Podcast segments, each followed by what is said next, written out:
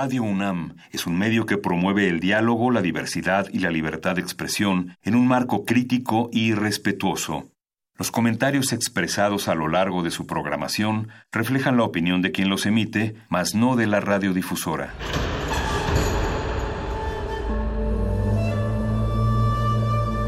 Un templo para la apreciación del ser mediante el sonido. mediante el sonido. Para nosotros. El sol sale durante la noche. Nuestros gritos llevan la mesura del silencio. Y el descontento está lleno de baile y risas. A todo, incluso a nosotros, nos resistimos. La Universidad Ustedes y nosotros somos la Resistencia modulada.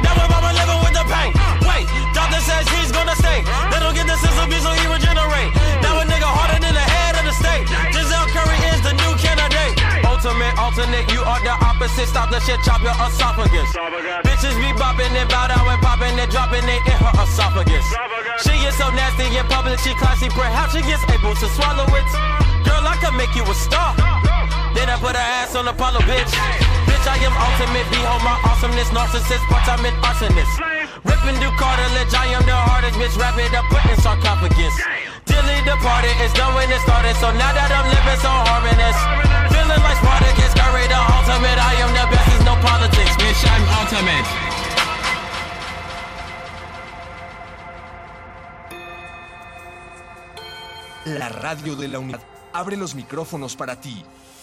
Si eres estudiante del CCH Sur, acompáñanos en la grabación de Voces en el Campus. Una transmisión especial de resistencia modulada que la de GACO y Radio UNAM traen para ti. jueves 25 de abril. De las 12 a las 15 horas. Transmisión a las 20 horas por el 96.1 de FM. Hacemos comunidad universitaria. Radio UNAM. Experiencia sonora.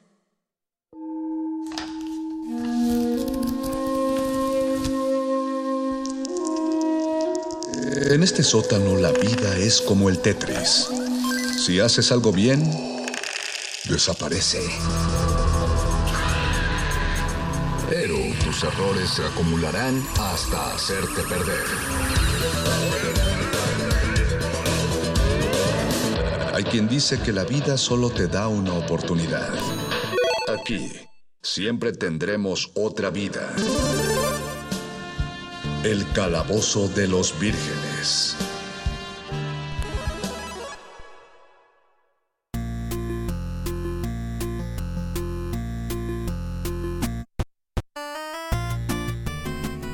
Así es, no tiene que ajustar su radio, no es que hackeáramos la emisión, no es que eh, pusimos un programa grabado o glitcheamos esta emisión, no nos rifamos a poner el programa dos horas antes de lo que suele sonar. En realidad, este es el nuevo horario del Calabozo de los Vírgenes, por si usted no lo ubicaba, nuestro querido Virgen escucha del otro lado de la bocina. Los saludo al ñoño Master, el Mago Conde aquí, iniciando resistencia modulada. Les recordamos a todos que el día de hoy va a sonar el Calabozo de los Vírgenes seguido de Derretinas. Y estoy en la cabina con dos, dos primeros de los rolocutores, que no son todos.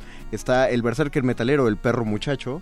Ñoño Master, me perdí la función de Avengers Endgame en Premiere por venir a este nuevo horario, pero no me arrepiento. La primera es el jueves. güey. Ah, Ah, o sea, no te has perdido nada. qué bueno. Y a mi derecha está nuestro querido pangolín de la fuerza, Víctor Adrián, el Bofes García. Muy buenas noches, Dungeon Master. bienvenidos. De vuelta, después de la vacación. Después de la vacación, después de que Voces en el Campus tomó nuestro horario, eh, de- hemos tenido varios descansos de este programa, pero ya regresamos para volver a ñoñar a través del 96.1 de FM o La por ñoñez no descansa. No descansamos, de hecho es a lo que nos dedicamos en Semana Santa, cuando no tenemos que dedicarnos al trabajo. www.resistenciamodulada.com si nos quieren oír por ahí o estamos en nuestra transmisión de Facebook Live en Facebook Resistencia Modulada. Ya saludamos a Hugo Irineo. Buenas noches, que por cierto Hugo te mando un saludo porque me lo encontré el otro día en el Rock Show. A Hugo Irineo. ¿Cómo, cómo sabes que es Hugo Irineo? Porque me dijo, soy Hugo Irineo. Ah. ¿Será por eso, perro? Estábamos Es el mismo que está en Facebook. Estábamos comprando cómics. Le dije, sí, claro que te he visto. Y dice, ojalá ahora sea de 8 a 11 de la noche el Calabozo de los Vírgenes. Híjole, no, ¿qué crees? Viene el de retinas. Pero así como muerde lenguas le echa cultivo de ejercios, el calabozo le va a echar a de retinas. De por ahora. sí, ¿no? Siempre. De por sí, siempre. Pero este, este es un calabozo muy No sé si especial. queramos hacer eso, Mario. Cuando... Este calabozo de inauguración de regreso de Semana Santa y de nuevo horario es un calabozo muy especial porque tenemos invitados esta noche aquí en nuestra cabina, dos invitados de lujo y estamos honrados con ambos de que estén acompañándonos porque la primera es una voz de casa, una voz conocida que ustedes conocerán porque pues como sintonizan el 96.1 de FM desde las 6 de la tarde esperando que empiece resistencia modulada, escuchan la voz de Cristina Orías que ya está aquí con nosotros. Muchachones, por fin estoy con ustedes y por fin puedo hablar no tan Normal. serio, no tan Con- más- como más relajado. Con alma y espíritu. Con alma y- y- No, bueno, alma y espíritu siempre, ¿eh? No, Tampoco. Pero, ¿eh? pero digo, el, el tuyo, el tuyo, el tuyo. El mío, sí. El- Muchas gracias por, sale. No, muchas por gracias por venir. invitarnos. Oye, sí es curioso que en, en- en casi cinco años que estamos aquí no habíamos compartido la cabina. Nunca. Excepto aquellas veces que nos metíamos cuando tú estabas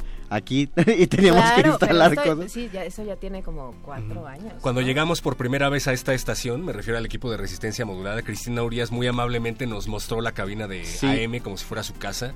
Fue que fue, fue, un recorrido por toda la aquí cabina. fue de las ya primeras. estoy inventariada casi, junto con Don. Agus. Saludos a, No- a Don Agus, que también está en la Y operación técnica. Y con. Alba Martínez, que está en continuidad también. No, pero fueron de las primeras personas que nos recibieron amistosamente en la resistencia. Y vienes acompañado, más bien tenemos la compañía, todos ustedes, eh, a través de sus oídos. Una compañía que ya han recibido a través de sus oídos, pero probablemente no han notado. Esta es la, la introducción que hacemos siempre a todos los actores de doblaje. Y en esta ocasión nos acompaña dentro de cabina Gabriel Basurto. Bienvenido, maestro Basurto. Muchas gracias, bienvenidos todos los radioescuchas, gracias por la, la invitación, sobre todo porque creo que el que estemos aquí, no solo yo, sino algunos compañeros que faltan, eh, es por una noble causa, así que Así de verdad es. muchachos, muchas gracias, qué chido, yo soy Gabriel Basurto, actor de doblaje mexicano, por este, he sido conocido a través del oído y del público nada más, por ser la voz de Sesshomaru en Inuyasha, por ser la voz de Van en Los Siete Pecados Capitales. No, y, y ahorita que, bueno, el, como el tema de hoy es, es sagas y yo lo tengo ahorita un poquito claro porque me aventé las de Marvel. Ajá. Tienes el chance de haber sido dos villanos, bueno, uno medio villano redimido. Después en las películas de Marvel es Scourge en Thor Ragnarok y Aldrich Killian en Iron Man 3. Sí, y ahora en Shazam. Ah, el soy Doctor la- Shivana. El Doctor Shivana. Wow. Exactamente. Sí, sí. Nada más para que vayan ubicando. Cuéntenos de esta, de esta buena y noble causa que, con, la que vienen a hablar para abrir esta cabina. Bueno, la red de refugios está organizando un concierto con causa que se llevará a cabo el 2 de mayo. El 2 de mayo. Y ajá. nosotros nos unimos, eh, Gabriel junto con otros actores de doblaje y yo que nada más ando de chismosa. eh, No, y que no, no, los no, es apoyo, es apoyo. Estamos apoyando.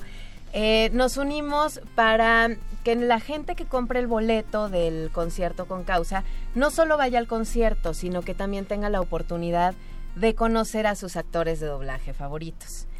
En un brunch que se va a llevar a cabo este sábado 27 de abril a las 11 de la mañana en el Centro de Empoderamiento de Mujeres. En, un ratito les doy la dirección Sí, sí, sí. y todos los datos para que lo tengan presente. Entonces nos unimos para que con ese boleto que compren puedan ir al concierto y además puedan convivir con, con actores de doblaje. El- Yo estaré ahí el y si llamado- ustedes se quieren sumar pueden estar ahí también este pues recibiendo a, a- a sus escuchas, a los fans, a quien quiera este compartir un café y bocadillos con nosotros con ese boleto o con una donación a partir de 200 pesos y hasta lo que quieran. Pueden ser 5 mil pesos, 10 mil pesos total. Ah, pónganse, no nada. Pero este, bueno, 200 felices. pesitos, con 200 pesos puedes entrar solo al brunch a conocer a tus actores de doblaje y si pagas el boleto del concierto, vas al brunch y además vas al concierto. Uno de los llamados eh, meet and greet que tanto, que tanto uno busca con los actores de doblaje porque justamente uno quiere ponerle rostro a estas voces. Pero para ubicarnos más, porque ya dijo Chris algo acerca de la red de refugios, para hablarnos al respecto de cómo funciona esta red, tenemos en la línea telefónica a Wendy Figueroa. ¿Sí estás ahí, Wendy? Sí, claro que sí, Gabriel, aquí. ¿Qué tal? ¿Qué tal? Bienvenida, ¿cómo estás? Hola, muy bien, gracias a Cristina y a Gabriel por el espacio y por sumarse a esta causa. Gracias a ti por tomar la llamada, más bien. Cuéntanos, eh, ¿de qué va la Red Nacional de Refugios Asociación Civil? Bueno, pues la Red Nacional de Refugios es una organización ya con más de dos siglos trabajando, dos siglos, ¿eh? Dos No, dije, no, que bueno, es una institución ya con renombre. Se de- siente como si fueran dos hijos. Exacto.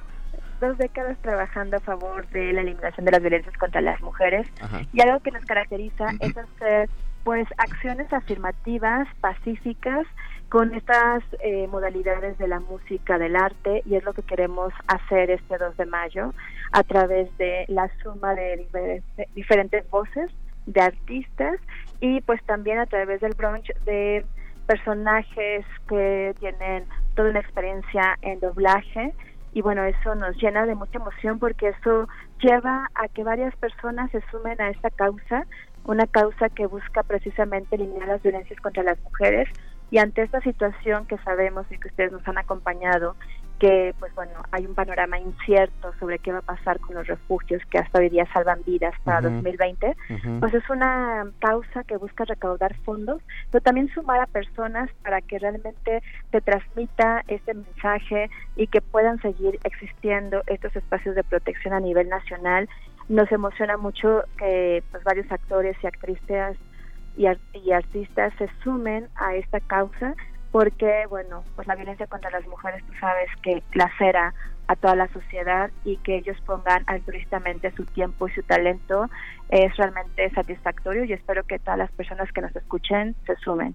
Eso, eso es una cosa que sí queremos que le queden claro a nuestros escuchas. De entrada, una asociación civil pues recibe dinero de donaciones, ¿no? De, de los buenos samaritanos que, que están que quieren desean apoyarlas, ¿no? Por lo tanto, no es fácil conseguir un, un, pues un apoyo de este tipo. Encima, si, si se logran realizar eventos como este y, y hay gente que se acerca, como en el caso de, de Gabriel Basurto, en el caso de Cristina que, que también está apoyando en todo esto, están, están dando una cosa muy valiosa, una cosa que no lo podemos medir eh, cuantitativamente, que es el tiempo, y con ese es. tiempo lo están apoyando para que ustedes, el, el público, los escuchas, y, y si comparten esta información, más allá de ustedes, estas ramas, puedan asistir a estos eventos y apoyen con, con el dinero lo que se necesita. Y además Totalmente no es- de acuerdo. Eh, Perdón, Wendy- Wendy, y no sé si tú estarás de acuerdo conmigo que no es solo el dinero, también es sensibilizar Ah, claro. respecto al problema y unirnos hombres y mujeres. O sea, no tenemos que estar peleados hombres y mujeres y las mujeres decir, ay, todos los hombres son unos malditos y demás, porque no todos, ¿no? Y, y- y deja, y deja Claro. eso de, de- de una pelea, que, que no tiene que ser algo que se lo dejas endilgado solamente a un género. Claro, claro, hombres y mujeres debemos unirnos en contra de las violencias que se ejercen en contra de mujeres, niñas y niños en nuestro país. Eso es importante que menciones porque la red de refugios, ah, la labor titánica que está llevando a cabo, implica, como decía hace un momento Wendy, no únicamente apoyo a mujeres en situación de violencia, sino también a niñas y niños que han sido víctimas de esta violencia o víctimas de la violencia a, a mujeres, ¿no? Abuelas, mamás, tías. Entonces es una causa muy, muy importante.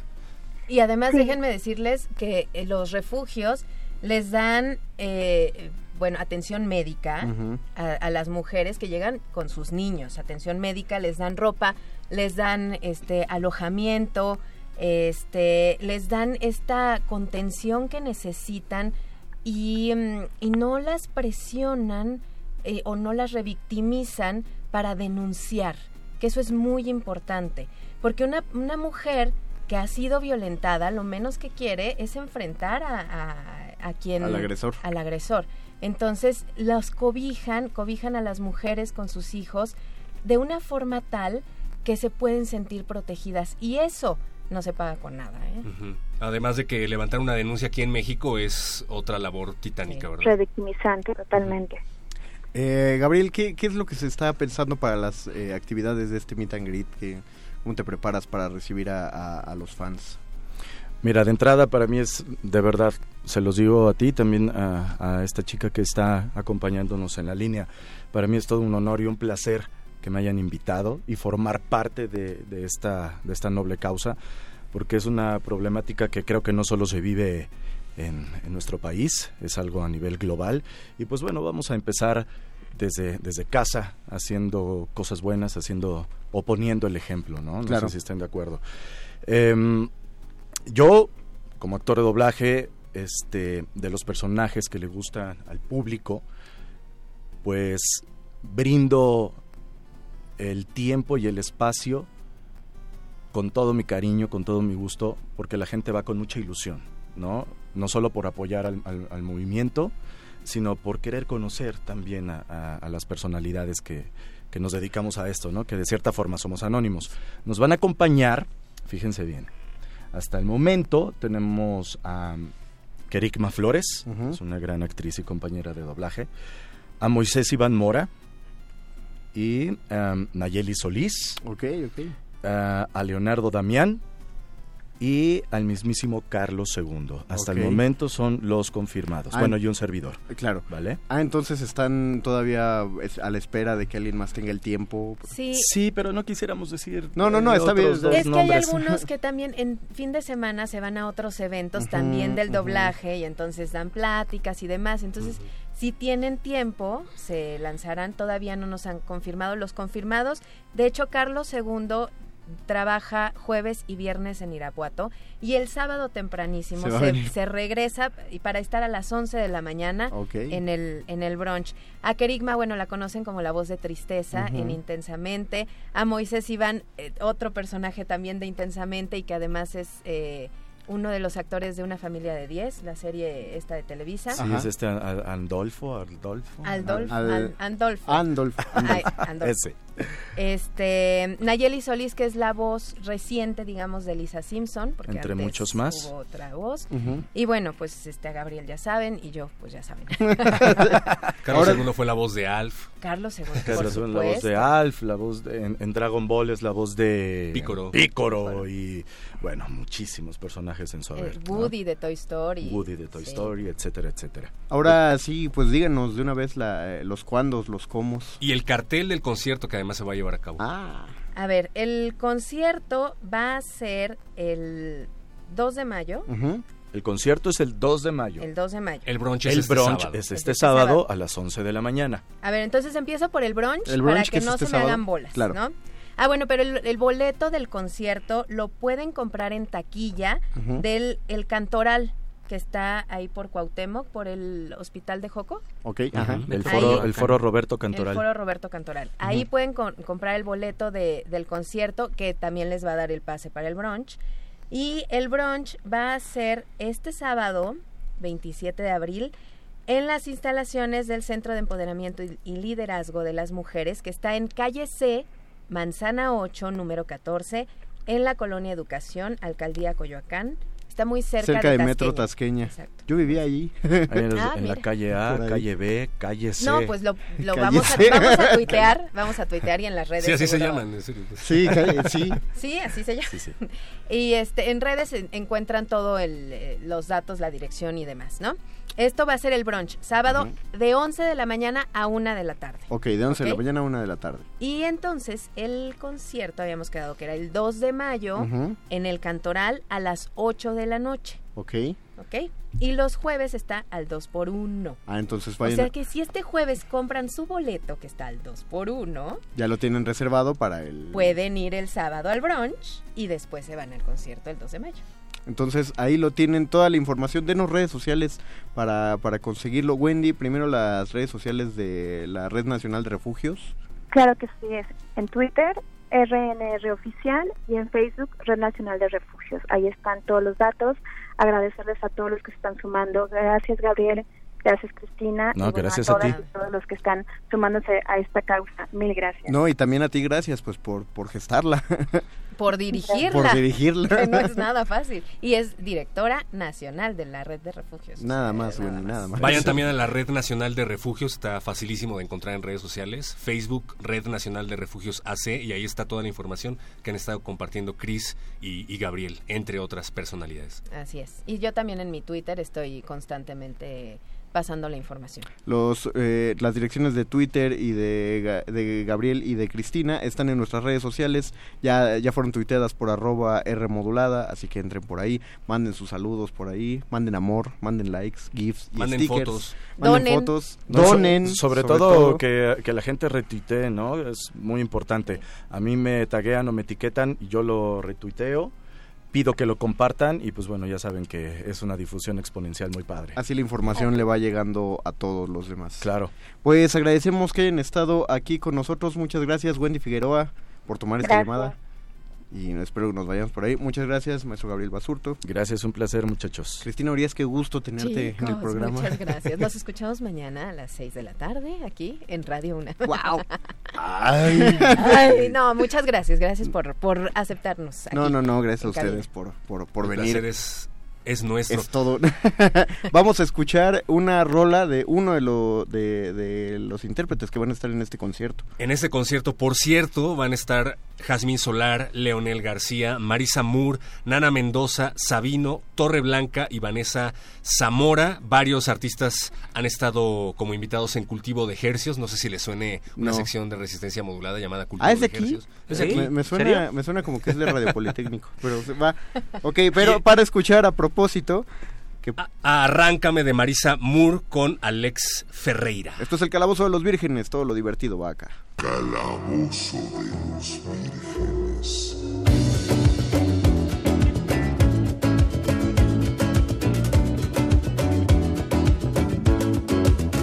Te encuentro bien, cuando quieras paso la noche cerca de ti. Te quiero bien, con frenesí. De mil maneras te comería como el maní. Ven, dime qué te falta para que te quedes conmigo. Que por esa boquita lo que me pidas consigo.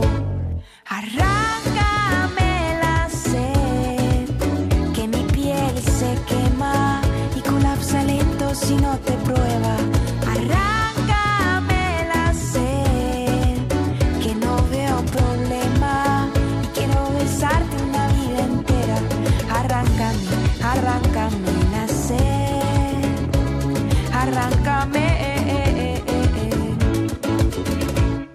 Este vaivén me hace bailar. Ritmo suave me sabe a yo quiero más. Este vaivén no va a acabar. Eres la fruta que más desea mi paladar. Ven, dime qué te falta para que te quedes conmigo. Con esa boquita lo que me pidas consigo. Arráncame la sed, que mi piel se quema y colapsa lento si no te prueba.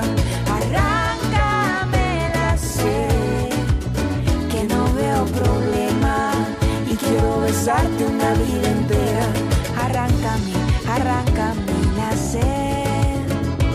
Arráncame, arráncame la sed. Es tu cercanía la que me derrite día a día. Sabes que me ponen loca tus lunares. Haces que mi cuerpo se desate hoy sin precaución. Oh, oh, oh, oh. Clave, tú para mí eres la llave, aire que desintegra hoy mis males. Eres el azúcar que acelera mi respiración.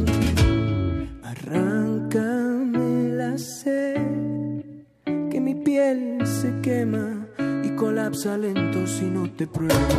Arráncame la sed, que no veo problema y quiero besarte una vida entera. Arráncame todita la sed. Eres la fruta que más desea mi paladar. Yo te voy a quitar la sed cuando quieras probar.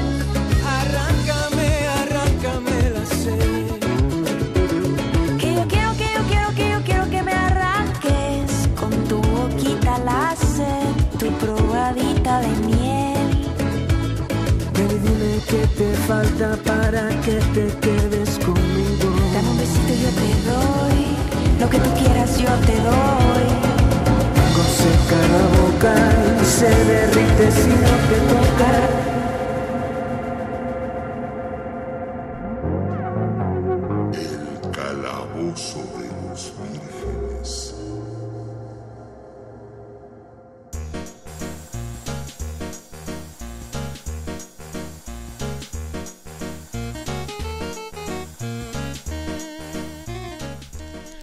Ya abrimos las frituras de queso, de Literal, todos ¿eh? los tipos, literalmente, y los No estamos mazapanes. comiendo en cabina.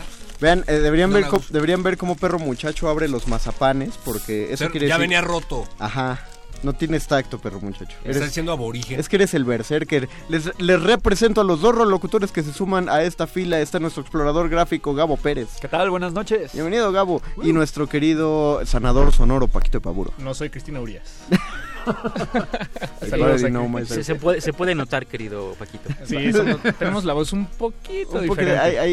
eh, pero ella la tiene un poquito más grave. Creo que sí, sí, sí. También saludamos a, nuestro, a nuestra conciliary Ari, que anda por aquí adentro. Hola Ari, qué bueno que, ¿Qué qué bueno que vuelves. Ya saludamos a todos, también los que ya nos mandaron en nuestro Facebook Live sus saludos, eh, a, a la gente que nos está escuchando, que los toma por sorpresa el nuevo horario del calabozo, pero aún así están, fíjense qué, qué sorpresota tan padre. Ustedes venían esperando un, ca- un, un cabinazo o de retinas y se llevaron un calabozo. Qué churrote, Sí, qué, ¿eh? qué padre. Compartan el video para que se sepa cuál es el nuevo horario del calabozo. El de Derretinas es el mismo los martes, va a empezar en punto de las 9 de la noche. El tema que nos truje Chencha esta noche es el de sagas, porque este año, el 2019, convergen los planetas y vamos a ver la, la- la finalización de tres sagotas que cualquier ñoño debe tener en su, en su repisa o cuando menos en su cabeza. O en su corazón. En su libreta corazón. personal de películas. En su libreta de películas. Primero la que está, una, una de las que está sonando más inmediato, Game of Thrones. ¿No? Que ahorita está en el momento, ya pasó el, el capítulo 2, que está siendo tan vista la octava temporada. Que se saturan los servidores. Sí, se les cae la aplicación, ya, va dos domingos seguidos HBO que pierde el servidor causando frustraciones y televisores rotos, pero aún así creo que no creo que no se ha perdido el capítulo, ¿no? O sea, sí sí se repone la aplicación y se alcanzan a ver todos o no, Mm, Según yo sí se, o sea, se O sea, frena sí- y sí, Sí, después exacto, no, no ajá. creo que, eh, que pierdas. que Sí, o sea, que ser en el momento. ¿no? Nadie ha visto así de que de, ah, la tuve que ver hasta el lunes porque se cayó. También Pero depende de tu Yo conozco a gente que sí se está esperando a la siguiente semana, pero lo difícil ahí es eh, evadir los spoilers, Sí, ¿no? claro. Yo me decidí esperar a que salieran cuatro temporadas y después casi no, no me rifo a verlo. No, yo, yo con este capítulo ya van siete temporadas que me pierdo. En el canal se repite a las 10 de la noche, dice por acá eh, un emisario de HBO. Ah, saludos al emisario de HBO. Y también hacia finales de año vamos a ver la novena entrega de la Guerra de las Galaxias. Star Wars. No, la Guerra de las La Guerra de las Galaxias. Galaxias, acuérdate. el ascenso de Skywalker. El ascenso, el ascenso de, que- de no, Trotacielos. Trotacielos. No, fíjate que ahí sí no voy a caer en esa trampa. porque es un nombre propio y ahí sí voy a darme el Sí, lujo bien. de decirlo en el idioma que es. Perdón de aquel eh, No, no, ni impresentable Pero, que... pero O sea, Star Wars no es un nombre propio también. O sea, bueno, un, tit- un- Es que Víctor, título. es que Víctor dice Carlos Marx, Guillermo Ah, Shakespeare. Yo digo Carlos Marx, eh, Guillermo Shakespeare. ¿Qué más digo? Eh, también Este, digo Martín, Martín Lutero Rey. Todo esto se debe Nicolás a que- Tesla. Todo esto se debe a que ha recibido buleo en Twitter a, a colación de que o dices Star Wars o dices la Guerra de las Galaxias. A- arroba Baj Córdoba. y por si lo quieren Te tuitear. mandamos un gran saludo. Sí, el Directamente no, no es divertido, amigos. Pero bueno, ya fuera de broma, se estrena eh, Star Wars Episode 9, Rise of the Skywalker. Bien. Con mucho cariño por el tuitero aquel que tanto nos molesta. Oye, ¿y si te emociona, Vic? Eh, sí, de hecho sí, miren, ah, yo he oído, ya saben, ¿no? Como Porque- siempre... como que ya están estirando eh, la el, saga. el furor está como cayendo poco a poco, están como en un plan, ya saben, ¿no? Este plan de fanboy de, ah, está horrible, sí, un poco, pero eh, cuando yo vi el, el, el tráiler eh, donde sale esta rey haciendo ahí un malabar, que no sé cómo lo aprendió a hacer, pero lo hizo. Porque es, porque es una Jedi. Porque es una Jedi, Para sí soy Jedi en dos noches, pero está bien. Es lo que todos ¿no? nos preguntamos. Está- no, no ¿Cómo aprendió importa, no importa. O sea? Perdón, Luke nada más cargó a Yoda tres, tres tardes y ya pudo vencer a Darth Vader. O sea, Pero- tampoco es como... Pero todos los Jedi se han vuelto Jedi en dos días. No, no, no. Sí. Anakin Skywalker No, no, fue es- Padawan, como debe ser. No, Es pero la magia no, del no, no, montaje. no, a ver, a ver, a ver. Anakin Skywalker nunca fue caballero Jedi. Exacto. Caballero sí, lo que no fue fue maestro. No, no fue Caballero. Perdón, fue Caballero Jedi. Le cortaron su trencita de Padawan, disculpa. Ah, sí. Lo que no fue nunca fue Maestro Jedi, eso sí nunca fue, pero Caballero sí que fue. Ah, ok, ok. Sí. Pero digo, Luke Skywalker también ¿Cómo se o sea, replegó, viste? pasó un par No, de fines de semana con Yoda y ya... Exacto, es a lo que voy. Entonces tampoco es como tan escandaloso curso eso, ¿no? Sí, exacto. Pero como todo fan de Star Wars, o sea, por supuesto que mojé los chones al final cuando se oye la voz de Palpatine. O sea, si no mojaste los chones, no eres fan de Star Wars, vete de aquí, simplemente, ¿no? Oye, pero Luke sí está tres días o es como un montaje así de que solo te pasan un cacho. No, de- es poco tiempo el que está en realidad. O sea, en realidad, digo, no sabes cuánto, pero es poco No, tiempo. es porque... que si, si lo comparas con lo que están viviendo todos Ajá, los demás, Lo que sí, está Luke pasando hacia Bespin es poco tiempo. Sí, entrenó nada. pues el talento nato. No, es que sí está La lento sangre, porque o sea- acuérdate que ese tipo voló la estrella de la muerte replicando cómo mataba ratas con un vaporizador. Sí, un vaporizador, ¿no? Sí. En su granja. Espera, vuelan la estrella en la muerte. Sí, como cuatro veces. O, o su equivalente. O su equivalente spoiler de. Hay toda 30 una película para explicar ese plot hole. Se no, llama- no, no, no, no, pero no hablo, el- no hablo del plot hole del agujerito, sino de la puntería. De Ok, Skywalker. ok. O sea, está, el- el- está Sí. chido que Ah, explicar en el re- plot hole. Recuerden que es hijo de un, una- un ser humano que nació concebido por la fuerza, que es Anakin Skywalker. Entonces no es de extrañarse. Anakin Skywalker pilotaba a los 8 años pods de carreras. Y ganó una Que carrera. él Y ganó Tuneaba. una carrera que él tuneaba, él co- construía robots. Con Entonces no- no es sorprendente. de Yo la no sé si estoy disfrutando más los nuevos episodios que el- las precuelas. Me gustaron las precuelas. Sé que es una opinión impopular, pero A mí me gustaron también las precuelas. sí. A mí me gustan las nueve. ¿Algún problema? O sea, de plano todas, todas. No, la- pero claro, no te pueden gustar las 9. Pero justo Ah, hablando- No, la nueve ya me gusta. Muy bien. Pero hablando de sagas, sí tiene... eh, es un poco... Bueno, comparto un poco eso con Víctor. No necesariamente tienen que ser las mejores películas, pero ya al, al ser parte de una saga completa que Star Wars sobre todo se creía que empezó y terminó y de repente, no, vienen las precuelas. y- No, o sea, ahí, ahí permito corregirte, Gabo. Siempre se supo que eran nueve episodios. Sí, pero no sabíamos bien... ¿Quién los iba a hacer? Ajá, exacto. Me, me refiero más como en la ejecución tal cual de que si estuvieran buenos o no. Eso Eh. sí. Pero creo que al ser es ya cuando tienes así la cajita de todos los DVDs juntos, ¿sabes? Qué Como bonito. que sí, sí tiene un romanticismo mucho Sí. más chido, ¿no? Lo que, lo que yo sí, a mí me emocionó que va a salir Carrie Fisher. Claro, bueno, no ella específicamente, parte ella, parte CGI, ya saben, ¿no? Este business. Pero sí, Va a pro- salir. promete, promete mucho, creo que, insisto, eh, promete mucho. También la 8 prometía mucho. Luego no cumplen todo lo que prometen. Está de moda eso, por lo visto. Y entonces, este, pues, yo lo que pienso es que va a estar buena. Por lo menos sabremos cómo acaba. Hasta que vuelva a ¿Y- empezar. ¿Y si acabará? No, Es- obviamente no. eh, por- Dentro porque, de por 10 años se les va a ocurrir a, a hacer otras. Cuatro. Es que no es le des 10. So- so- son en- rete pesimistas. En dos va a haber otra película. Sí, exacto. A mí sí me gustaría que muriera, definitivamente. No Porque sagas- odie Star Wars, sino porque ya es hora de que empiece a haber ideas nuevas y no estar reciclando el pasado, ¿no? Creo. No, sé. ¿No te gusta Mario Bros? Yo escuché que iba a haber un cameo de Stan Lee en la de Ah, Star Wars. Perdón, Paquito. No, no, digo, eh, que eso es lo interesante de las sagas, ¿no? Como hay unas que, que, que tienen, digamos, llamémosle muertes dignas y otras que se rehusan a, a- a desvanecer, ¿no? Eh, Star Wars, por ejemplo. Bueno, Star Wars está en un punto en medio raro porque en realidad está llegando al punto final de lo que se prometió en un, desde En un, un principio, principio. Como, como bien lo dice Además es muy probable que los- lo que siga sean películas de Star Wars, pero como este formato que se ha vendido de Star Wars Story. Mm, o sea, Rogue como spin-offs o como una nueva saga, como pero Clone Wars y así, como ¿no? empezando en otro punto de la historia o a lo mejor una extensión. O sea, lo que yo creo, O y eso es una mera creencia, ya A no va a haber ya no va a haber episodio 10. Guarden este tweet. Ya no va a haber episodio 10. O sea, eso ya no va a haber. Pero va a haber a lo mejor una saga completa de, no sé, de Darth Bane, por ejemplo, o una saga completa de Darth Plagueis, el O, sabio. o- o los de la vieja república, como los juegos. Ajá, O los de la vieja Ah, república. buenos o juegos, o hay, hay por ahí una línea argumental muy interesante que es este Sombras del Imperio. Que a lo mejor es lo que ocurre entre el episodio 2 y el 3. A lo mejor eso pudiera tener ahí como una, Pues una también reminiscencia. ese fue un poco el éxito de Clone Wars, digo, a pesar de que Claro. sí seguía Yes. como eh, a personajes muy icónicos y principales, eh, era un poco como su propia historia, ¿no? Y como su propio estilo, también digo, visual definitivamente. Creo pero que por ahí, va, eso- por ahí va, va- va a empezar por ahí. O sea, ya no va a haber como un- una línea troncal como Han Solo que ujú. intentó... Híjole. Ajá, sí, güey. Y, y que, eh, eh, ¿tú sabes si se canceló la película de Chewbacca? Sí se iba a hacer una película de No, Chewbacca. iba a haber la de Obi-Wan Ah, de Kenobi. Obi-Wan Kenobi, Se eso. suspendió. Parece que se va a lanzar solamente para Disney Plus. Ajá. Parece Ah. que solamente va a lanzarse ahí para Disney Plus, pero no es sé. la, la aplicación de Disney. Ajá, la que se va a lanzar El en Netflix 2000. de Disney que le va a hacer la competencia a Netflix. Pero que va a salir hasta 2021. En Latinoamérica. Y por 2020. cierto, DC Universe, ¿cuándo va a salir? Ya perdí la pista de... Bueno, DC Universe todavía va a tener unas películas que... Ah, tú hablas de la, De- sí, la se llama DC. Universe, No, ¿no? DC Universe es la, según yo, eh, se llama así a su propio universo cinematográfico. O sea, pero sí va a haber un servicio de Sí. streaming solo de series de Ya, DC. según yo se Bueno. llamaba también Universe, digo, no sé. Ah, ok, igual y sí. Sí, Sí, pero pero ya- en, una, en una de esas vamos a descubrir los canales de cable al paso que vamos. ¿eh? Le- Luego, lo- luego, no, pues si lo quieren conocer, va a salir escrito.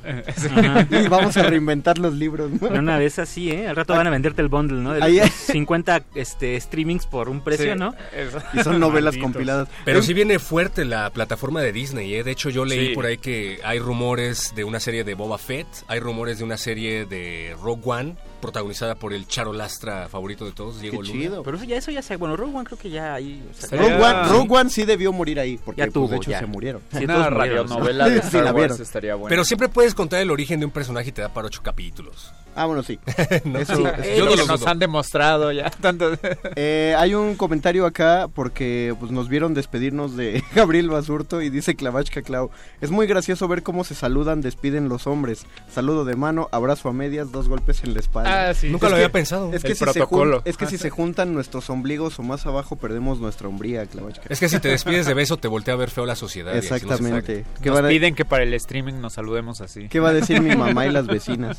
Eh, el Racos, ¿qué onda? ¿Ya no es a las 10 el programa? No, amigo, ahora es a las 8, nuevo horario. Bienvenido. Eh, resistencia modulada, nosotros comentamos nuestro nuevo horario. Yuri Carballido, me enteré del cambio de horario por las notificaciones de Facebook. Saludos, saludos. ¿Qué tal? Efra Cross, me gustaba escucharlo saliendo del gym, de regreso al cantón. Voy a ingeniármelas para sintonizarlos a las... Oy- óyenos mientras haces ejercicio. Tenemos podcast www.radio.unam.mx, lo descargas con clic derecho. O pídele al, a Perro Muchacho que te grabe unas frases motivacionales de gym, como, por ejemplo, Eh, tú puedes, imbécil. No, no o sé. también, o también, ¡No te rindas! muy bien, ahí está, ¿ves? Vamos a sacar próximamente... Mira, un- de puro leer cómics.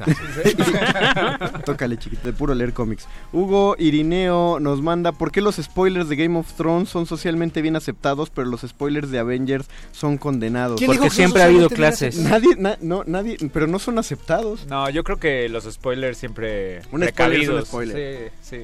Más bien es que no está tan fácil spoilear un capítulo de una serie que una película que ya ha sido proyectada varias veces. O una, o más exacto, o más bien una película que llevas esperando 10 años.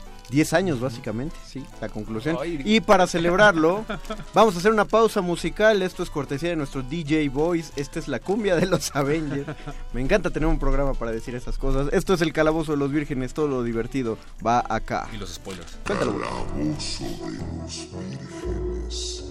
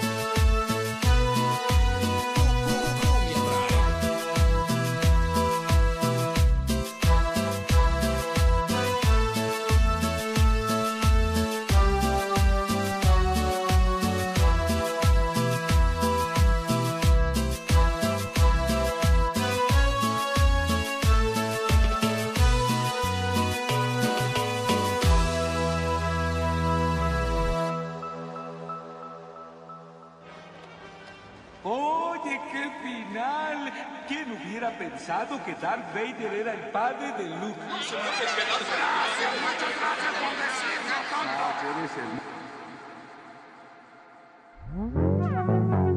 El calabozo de los vírgenes.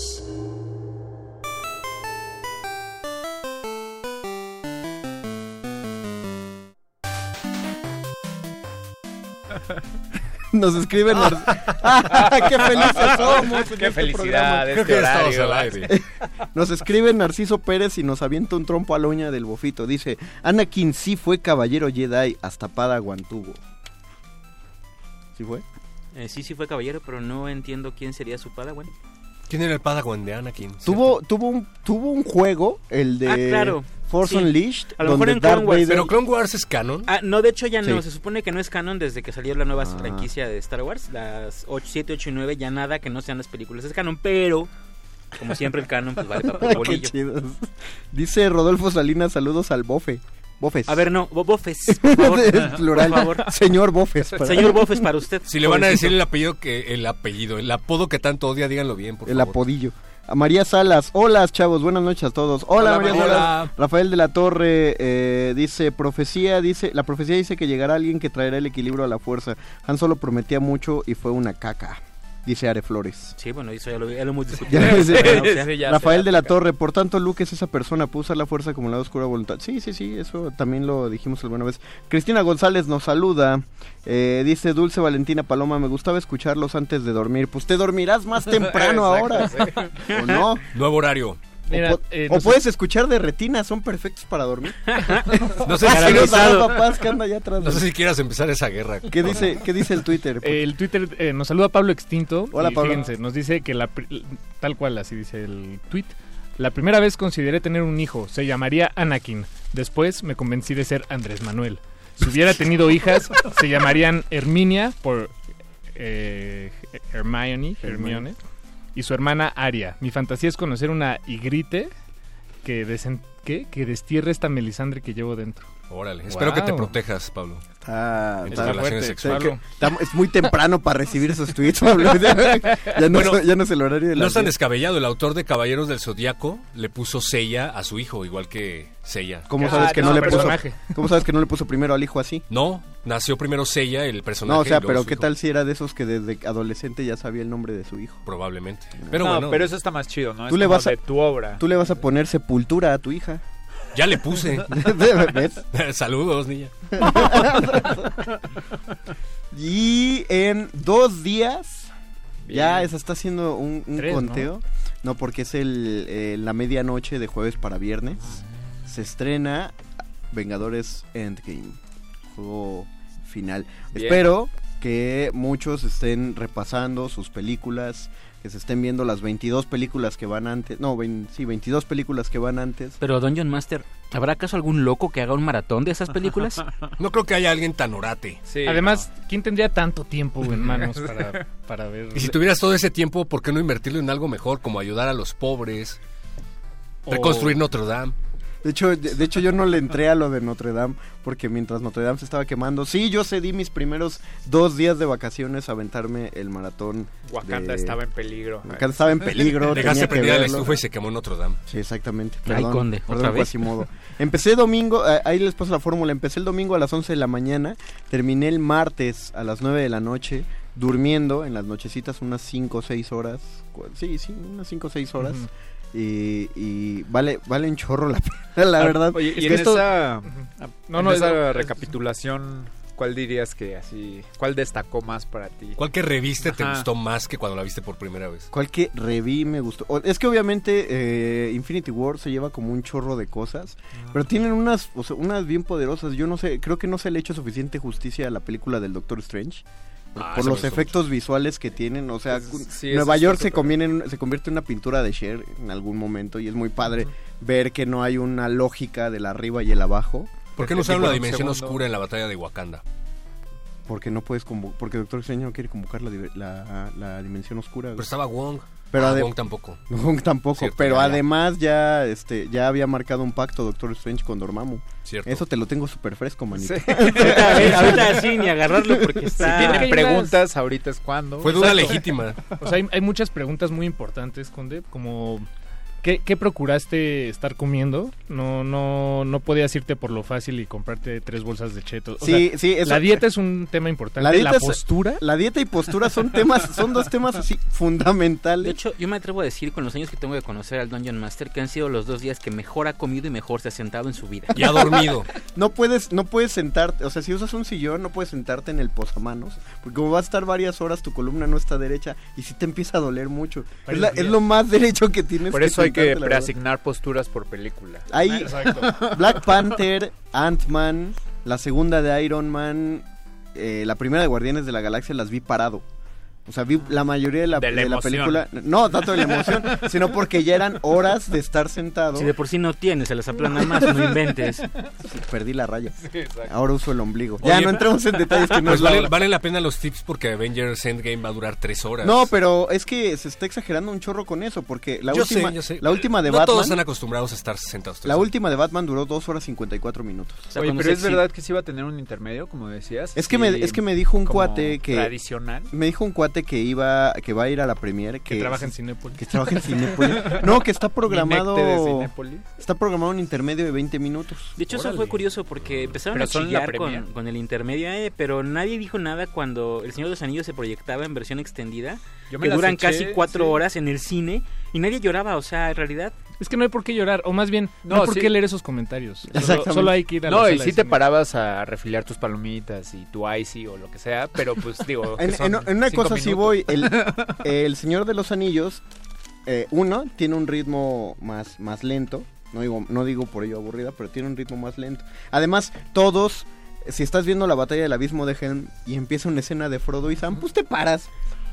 No pasa nada en las escenas de Frodo. A nadie le gustan esas escenas. Pero también ahí ya conoces esas escenas para cuando por- vas a ver la. Porque hay un libro que ya te Sí, dice sí. que, o si vas a ver la versión los extendida, cómics para ese efecto. Sí, ¿no? su. No, no, no, Endgame no sabemos qué va, exactamente qué A mí va después pasar. de Andrei Tarkovsky todo me hace cosquillas.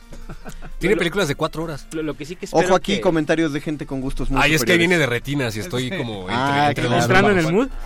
Dios mío. Para que se vayan acostumbrando, amigos.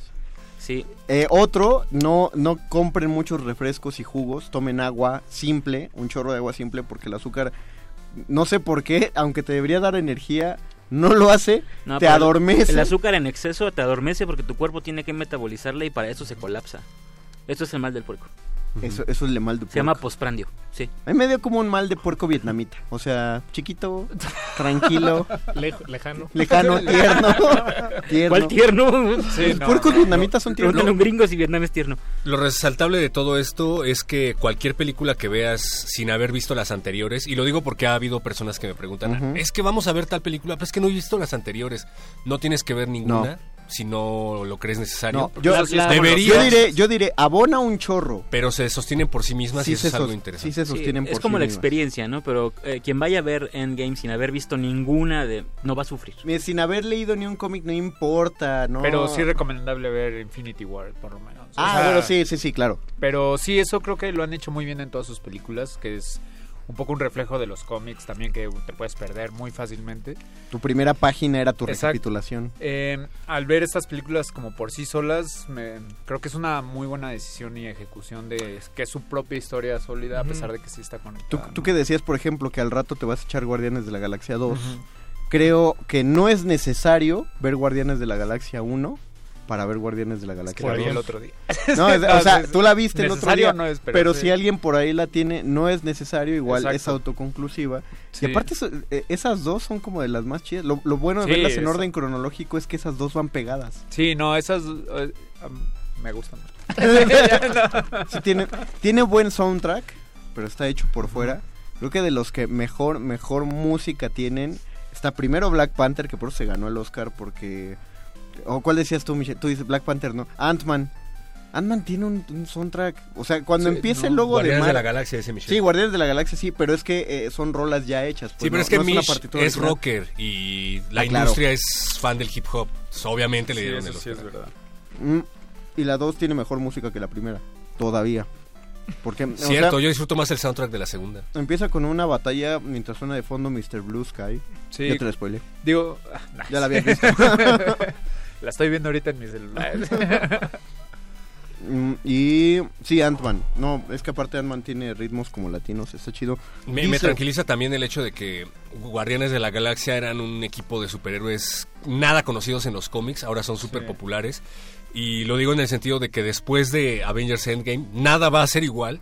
Y hay Nada. proyectos cinematográficos en la bolsa de Marvel que no le suenan a muchos. Creo que por ahí está una película llamada Los Eternos. Hay una, exacto, la Ah. película de los Eternos que ya ficharon a Angelina Jolie para que esté en los Eternos. Y Ahora, nada más para... si- ¿los qué? Si no ubican quiénes son los Eternos, tiene que salir este Benicio del Toro, porque es el coleccionista, él es un Eterno. Tiene que volver a salir Jeff Reed, Goldblum. ¿no? Ah, bueno. Jeff, Jeff Goldblum porque es el, el, el gran, el gran Master, que es otro de los Eternos. ¿Quién decías tú? Eh, Reed, ¿no? Richard Reed. Es, juega parte con... Bueno, en los cómics, ¿no? De- Ah, no, Reed Richards, el de los Cuatro Digo, Fantásticos. ajá. No, bu- bueno, ya también empezaron a hablar los productores y empezaron a soltar unos spoilers de cómo meterían a los mutantes, a los Cuatro Fantásticos y al Deadpool de Ryan Reynolds, Ya. no otro, al MCU. Ah, ¿Cómo lo harían? Ahora que tienen el guantelete, la, ge- en- la gema de Disney, digo, la gema Cosmic de Ghost Sony. Rider, que ya lo metan. No, la de Fox, la de Sony todavía no, ¿sí? Sony aún se defiende. Ah, no, sí, Sony todavía- Están pero- compartiendo Pero Sony ya tiene. Sony ya tiene como convenio y ya les deja usar Bueno, Spider-Man. perdón, perdón, la de entonces, Fox, era la de sí. Fox. Nos, nos llegó un mensaje doble en Twitter. Hola, donde, mensaje doble. eh, nos escribe Kazurrock. Hola, Kazurrock. Eh, primero comienza felicitándote por, por tu casi suicidio. Y se imagina cómo terminó tu columna. Fue un, fue un error, pero lo volvería a hacer. Él o ella, no sé si es él o ella, perdón, Kazurrock, no, no, no lo puedo No, los saber con este los mensaje. ñoños no tenemos género. No tenemos género. Dice que también se aventó todas las películas del UCM. Y nos dice, y a ver qué, qué opinamos acá, dice que no puedes ver Endgame sin haber visto Guardianes de la Galaxia. Ese es Sí, también Fundamental. creo que, Creo que sí. es Creo que también por eso esas en particular son muy buenas. Creo que sí son como puntos de anclaje de toda la de toda la historia, ¿no? Es donde donde empiezas a ver también a, a Thanos las primeras veces. Digo, sale un par de veces así como en unos En otras cortes, pero, ajá, pero sí. como que en Guardianes es más claro que va más allá de la Tierra, ¿no? Ya es como el universo y ahí te empiezan Es a pintar como lo que hay. Es, es muy padre verlas. bueno, Yo las vi en el orden cronológico de historia, pero si las acomodas en el orden que las fueron haciendo, es muy padre ver cómo se empiezan a separar de. Thor, Capitán América y Iron Man son películas de superhéroes clásicas, como la conocemos. Origen del superhéroe, eh, su primera aventura y cómo la Tierra lo reconoce como un héroe y llega a Vengadores. Pero de pronto llega Guardianes de la Galaxia y ya están en el espacio. Y puede, podrías estar viendo fácilmente una película de ciencia ficción. No sientes que, es- que estás Sí. viendo una película de superhéroes o que esté dentro del universo de Marvel. A partir de Thor Ragnarok, yo dije, esta cosa ya, se, ya, ya está muy volada. El soundtrack está hecho con sintetizadores. Ya es una Sí, ¿no? mezcla de religiones eh, nórdicas con viajes espaciales, con viajes dimensionales. que en realidad en los cómics eh, todo Valhalla y así con tiburones espaciales. y- o sea, hay un, sí hay todo como una... De, de hecho, de hecho como dato dato cultural ahí, cuando Thanos en, en- en el guantelete del infinito en la saga, cuando Thanos consigue el guantelete y las seis gemas, uno se pregunta por qué los dioses no lo detuvieron, por ejemplo, como, por qué no evit- evitaron que, que hiciera su chasquido. Porque no existen. No, Ah. sí, Odín, cuando, cuando Odín se entera de que Thanos tiene el guantelete, manda a llamar a todos los dioses de todas las religiones. Entonces está en una mesa sentado Cierto. con Brahma. Hay memes sobre Está eso. sentado con Quetzalcoatl. Está... ¿Esto es en un cómic? Sí, en el Sí. cómic de Infinity Gauntlet están todos a la misma mesa y en cuando los dioses dicen, bueno, vamos a hacer algo, resulta que Thanos ya, ya los bloqueó y los dejó encerrados en su propia dimensión Los de bloqueó de Facebook. Y por eso no entran. No, los bloqueó del Face. Le cerró por andarle enseñando fotos encuerados. No lleven a sus hijos a ver películas blasfemas, por favor. También Vean Shazam. viendo, bueno, pensando como en la retrospectiva de todas estas películas y sí, algo, bueno, un dato que a mí me pareció súper chido es eh, Thanos, eh, creo que sale como en tres, eh, tres ocasiones en películas antes de Infinity. Ajá. Y hay una en la que lo hacen azul, una en la que lo hacen medio gris y el morado que conocemos. Todavía que- no, no sabían cómo se iba a ver. Pero, ajá, pero es curioso porque eh, en la historia de Thanos en los cómics también lo, o sea, bueno, lo imprimieron con esos colores porque al principio no creían que iba a ser tan, o sea, que iba a ser como el personaje que más iba a durar como villano y entonces en las er- reinterpretaciones de artistas le fueron cambiando un poco el color de piel que también lo Ah, mira, no sabía. Sí. Como Hulk, que originalmente era gris, ¿no? No, pero ahí sí fue una decisión que fue cambio. Dijeron que gris no era tan chido. ¿No fue un error de impresión? No. No, no, Se le cayó el jugo verde en- y dijo, ah, claro. Gracias, don Agustín Mulia, por continuar en la operación técnica de este programa. Gracias, Alba Martínez, en la continuidad de este programa. Y gracias al Voice por producir. Nosotros nos vamos y ya les dijimos si tenían problemas para dormir. Ahí viene de retinas. No es cierto, los quiero mucho, mucho. No sé si quieras empezar eso. los dejamos. Recuerden, de retinas va, va a continuar en su horario de las 9 de la noche los martes. Calabozo pasa a las 8. Despídense, muchachos, cada quien de su micrófono. Buenas noches. Adiós, micrófono. Adiós, Víctor García. Adiós, perro muchacho. Nos vemos, muchas gracias Ari. Nos escuchamos la próxima semana y recuerden, Thanos demanda su silencio. Si van este fin de semana a ver la película, no spoilen. Yo ya eliminé a dos personas que andaban de spoileradores. Hasta el martes. Trips Dead. El calabozo de los vírgenes. Nadie termina un juego siendo la misma persona que solía ser.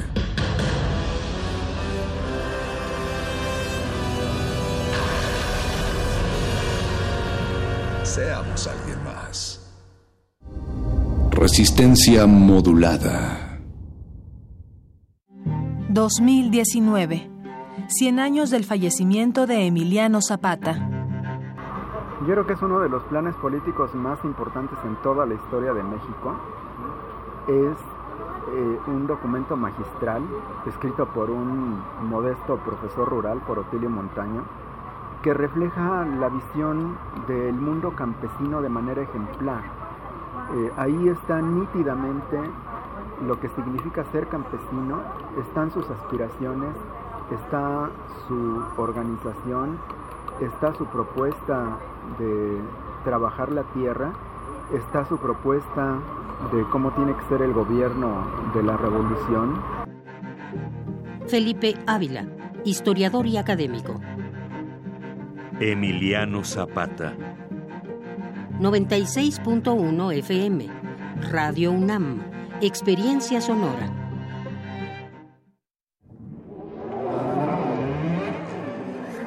La música, la partitura, la idea y la persona detrás. Escuchemos a los autores en Fa, nuestros compositores en síntesis. Un espacio de entrevistas a jóvenes creadores mexicanos de música académica, todos los jueves a las 11 de la noche. O sintoniza la retransmisión los domingos a las 7 de la tarde. 96.1 de FM. Radio UNAM, Experiencia Sonora.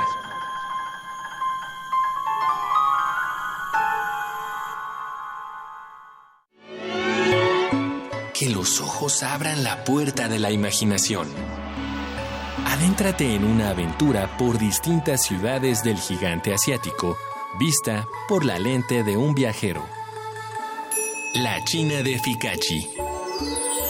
Exposición fotográfica y vivencial a cargo de Mario Ficacci. Lunes a viernes durante abril, de 10 de la mañana a 9 de la noche, en el lobby de la sala Julián Carrillo. Entrada libre. Radio UNAM. Experiencia sonora.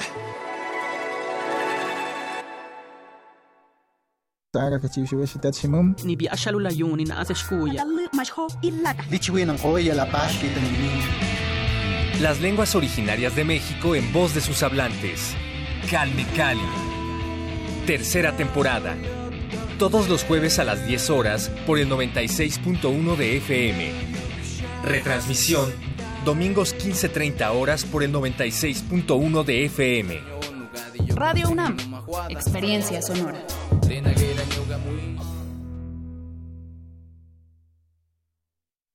Resistencia modulada.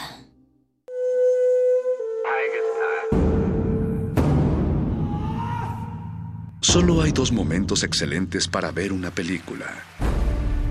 El primero fue hace 20 años, en su estreno. El segundo gran momento es hoy. De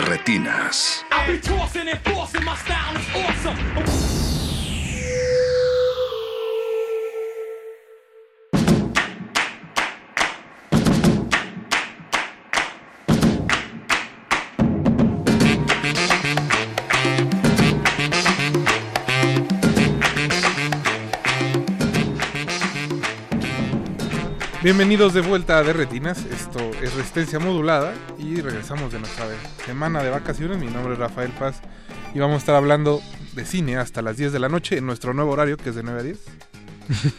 Nuestro nuevo horario, presumiendo un nuevo y flamante horario después del calabozo de los vírgenes. Ya escucharon a Jorge. Que dicen que aburrimos a la audiencia. No sé, tendría que decirnos la audiencia. Bueno, que diga Pablo Extinto si es cierto Pablo Extinto, ¿es cierto que te aburres con De Retinas? También está aquí Alberto Acuña Navarijo. Mauricio Orduña está en producción y don Agustín Mulia con sus bellas manos está en los controles. Le agradecemos mucho haber regresado también de vacaciones. Muchas gracias, don Agustín. Gracias, don Agus. Lo Como que se mucho. siente más este Sí. rejuvenecido Don Agus, ¿no? Como que Así todos, ya. pero creo que es por el área. Sí, ahorita que me saludó dije, ay, güey, ay, el apretón. pues. Como que, yo creo que fue al gimnasio un, un rato. Yo creo que sí, se estuvo, estuvo ahí haciendo ejercicio. Qué bueno que dijeron que fue al gimnasio. Eh, nosotros vamos a, digo más bien, les queremos dar la bienvenida a este programa. Después de dos semanas de la ausencia. Porque después- No, no, sí tuvimos programa hace 15 días. No, fue, fue lo de voces en el campus. Voces en el campus. Sí. Bueno, bienvenidos. Vaya. Pues les tengo malas noticias entonces la próxima semana, pero ese es otro tema. Eh, chicos, hoy se anunciaron las nominaciones al Ariel, se ven extasiados. Uy. Emocionados. Muy contentos, sobre todo. Muy consternados. Ah, Consternados. no, bueno, Alberto. ¿Por qué estás consternado? Cuéntanos. Eh, ¿Cómo? Nos dejaron frente fuera restos de viento. Un- Nada, es una nominación. ¿Qué pasó? Bueno, bueno, es que había muchas películas este Sí. año. Bueno, creo que más bien Y sí al fue un parecer poco... la academia vio las mismas seis. Saludos a Julián Hernández. Que Un saludo a la señora de los jugos, por cierto. La señora de los jugos y al, al amigo de... ¿Cómo es? El de izquierda tonta. Ah, el amigo de la izquierda tonta. sí. También. Hay muchos personajes en ese Twitter. Pero sí, bueno, eh, la queja constante de Julián es presente que la, los miembros de la academia pues no hacen su chamba, no ven, la mayoría de la gente pues las, pues que son que como unas 50 más o menos que este año se inscribieron a la ficción, ya no digamos documentales o cortometrajes, y pues parecería que sí es cierto porque pues las nominaciones fueron muy predecibles.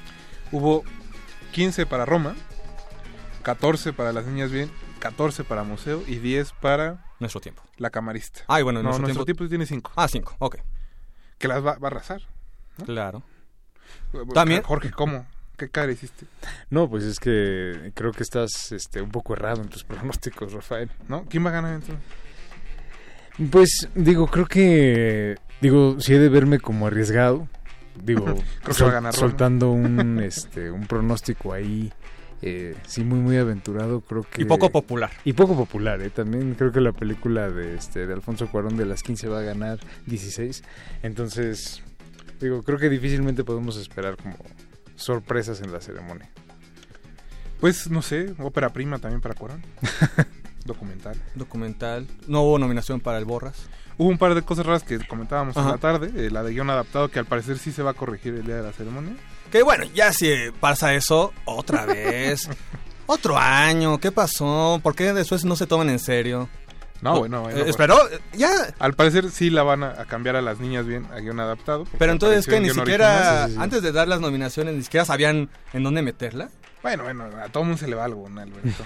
Híjole. Oye, pues ¿cuántas categorías son? Pues sí, de repente que se, te- se chis- se chispotea una. Ay, sí, que Un no. cero más, un cero Era menos. de Guadalupe lo es. Ay, sí, hay que, hay que corregir. No, pues. Aunque ojo- bueno, Guadalupe anda diciendo que este está mejor la película que su novela, entonces quizá por eso fue el Yo cambio. creo, pero. Se le agradece el candor y la sinceridad.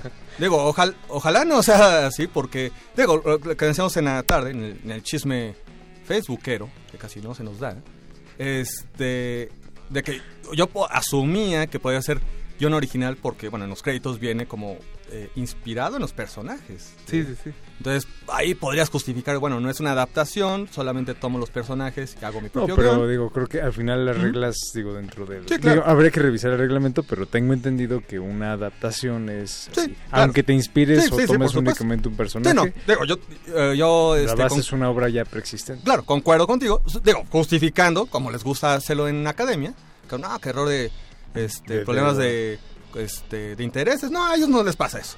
Entonces, este, pues eh, eran un poco normal inclusive este, que estuviera en una categoría en otra. Pero allá de fuera, pues sí, no hay muchas sorpresas.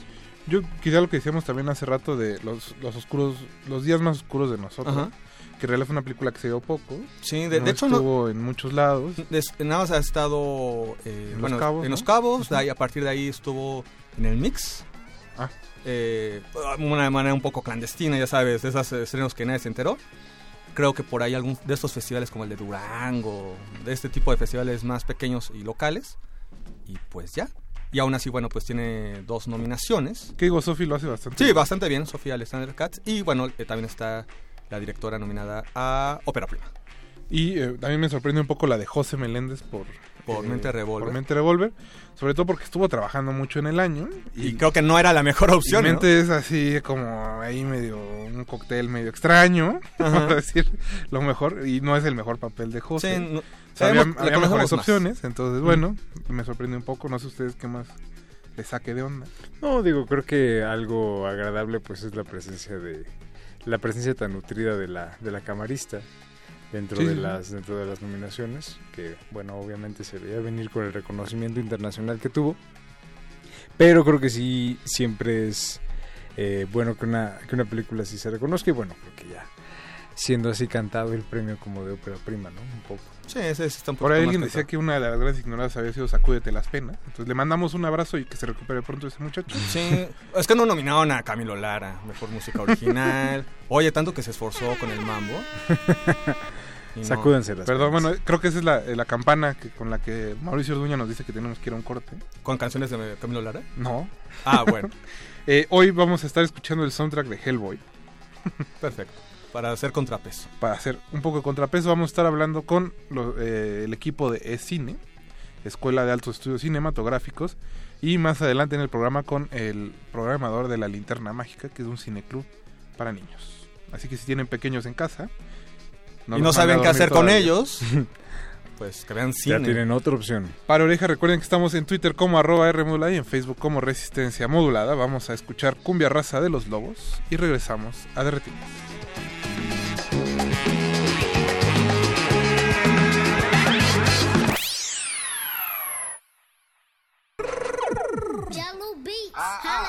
De retinas.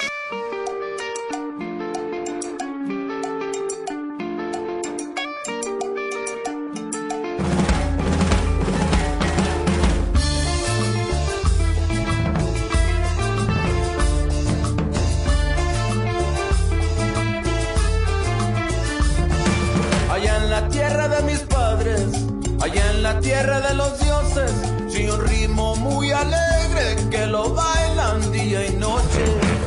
Cumbia, cumbia rica, cumbia de mi patria, cumbia, cumbia hermosa, cumbia, cumbia de mi raza.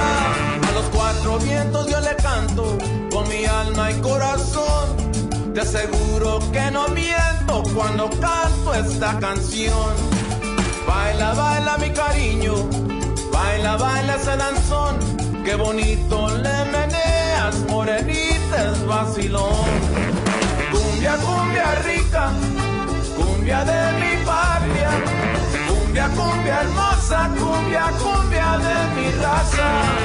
Cumbia, cumbia rica, cumbia de mi patria, cumbia, cumbia hermosa, cumbia, cumbia de mi raza.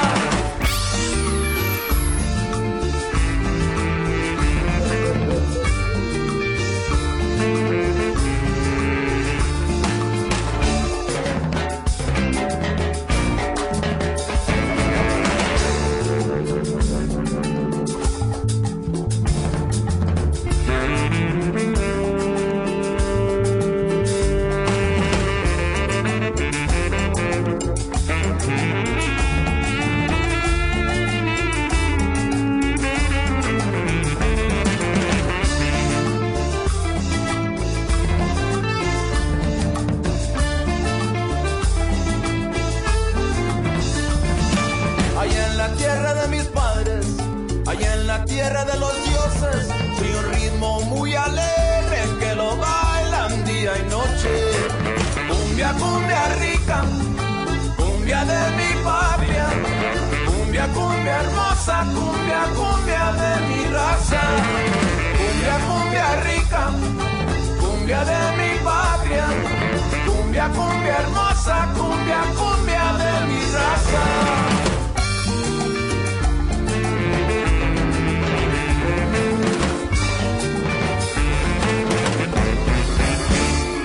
De retinas. Jello Beats, holla at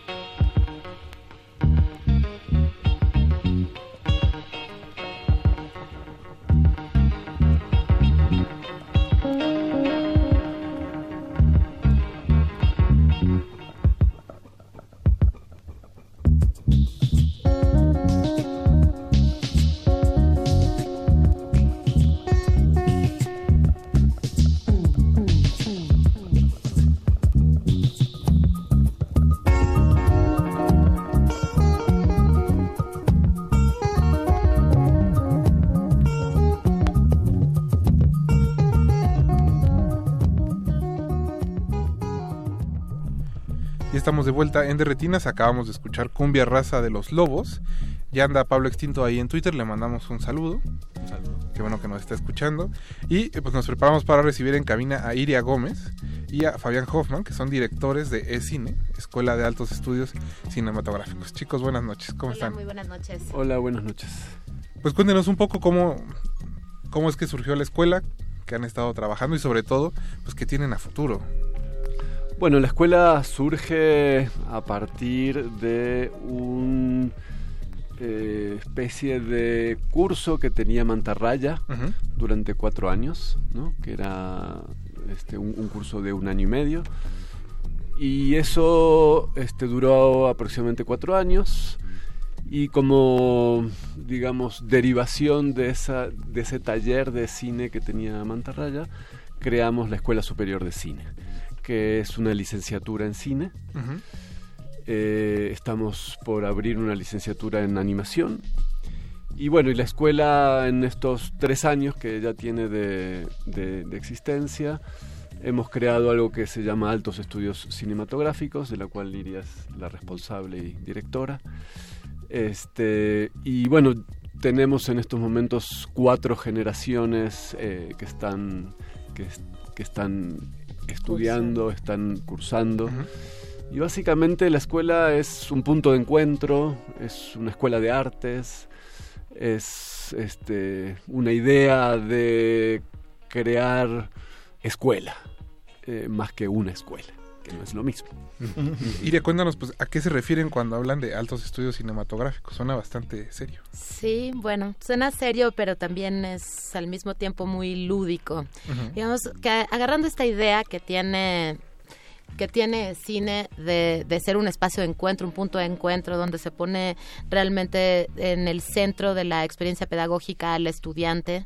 De pronto pensamos en un espacio que también pudiera poner en el centro a los cineastas y hacer una serie de seminarios de cineastas para cineastas. Eh, ya seas eh, cineastas, es muy amplio, ¿no? Estamos hablando de editores, guionistas, productores, fotógrafos, que hayan hecho un cortometraje, dos cortometrajes. Yo creo que uno en, en, en cuanto entra al universo de los cortometrajes y después evidentemente al largometraje, ya te vuelves cineasta porque es- creo que nunca más vas a poder dejar de hacer eso. Hay una, una especie de, de- de- de adicción que te genera el, el hacer cine. Y abrimos este espacio, eh, arrancamos el año pasado con, con cuatro este, profesores magníficos, cineastas renombrados, este Víctor Gaviria de Colombia, este tuvimos a Mate Escalante de México, a Miguel Machalski, que es un script doctor maravilloso, que ha trabajado con Berman y con otros grandes cineastas, este y con Diana Eisenberg, que es una artista argentina también muy brillante.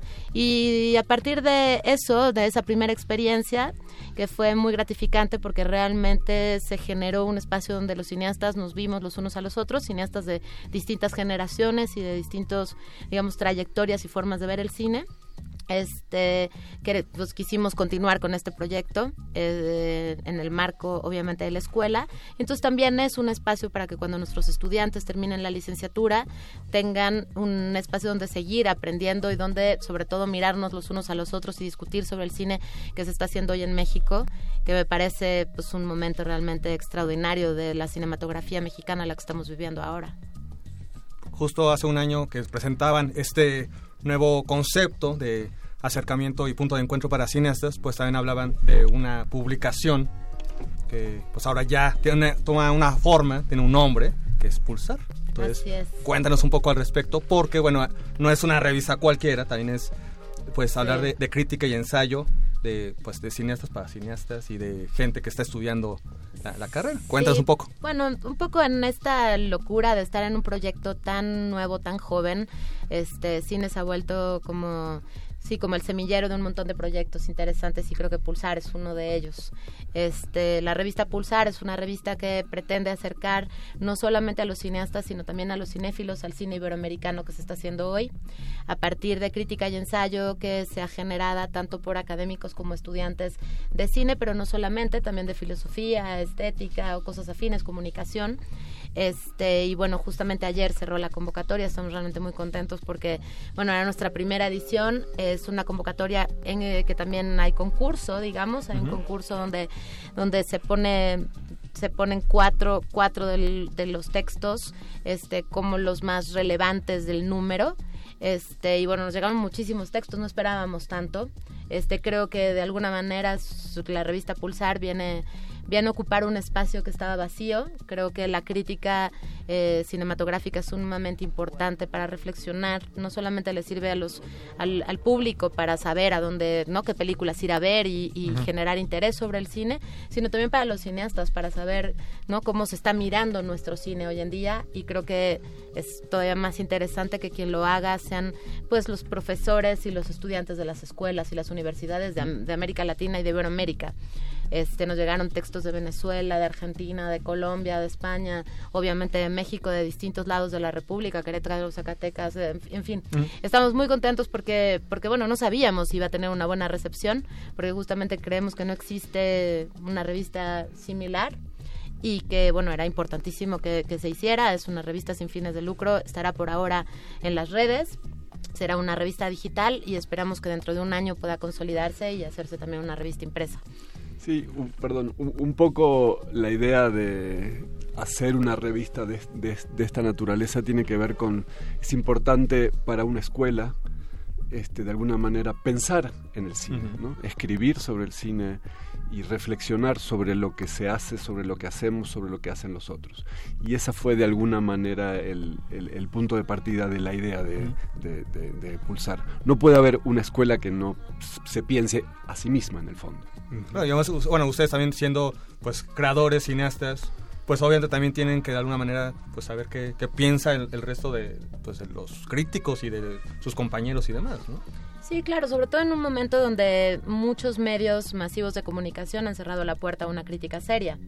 Este, no hay muchas reseñas sobre películas donde al final tal vez el crítico dice, bueno, me gustó o no me gustó la película, pero realmente un- una crítica seria que pueda también tener un lenguaje accesible para el cinéfilo y que el cinéfilo empiece a pensar en el cine y que los estudiantes empiecen a pensar el cine, este, pues creo que eso va a alimentar este gran momento que está viviendo, repito, el cine mexicano, que tenemos tantas miradas, tantas propuestas interesantes que bueno, está viendo reflejado tanto en los festivales internacionales como nacionales, todo lo que estamos viendo en los últimos años.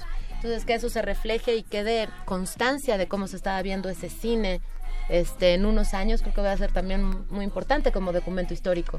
Este, y bueno, eso también era parte de, de la propuesta de Pulsar. ¿A partir de cuándo estará disponible? A finales de junio va a salir Mm. la revista Pulsar. Vamos a tener una conferencia de prensa donde se van a presentar a los ganadores. Este, y no solamente a los ganadores, sino también a los, a los textos que se seleccionaron para este primer número. A finales de junio la lanzaremos al, al espacio a ver, a ver cómo nos va, que también eso será muy interesante. Ahora estamos muy contentos porque recibimos muchos textos, veremos cómo nos va con, con los lectores. Seguramente les irá muy bien. Vamos a ir, ¿qué les parece un corte musical y regresamos para seguir platicando de e-cine? Vamos a escuchar Beat the Devil's Tattoo de Black Rebel Motorcycle Club. También es parte del soundtrack de Hellboy. No se despeguen, regresamos.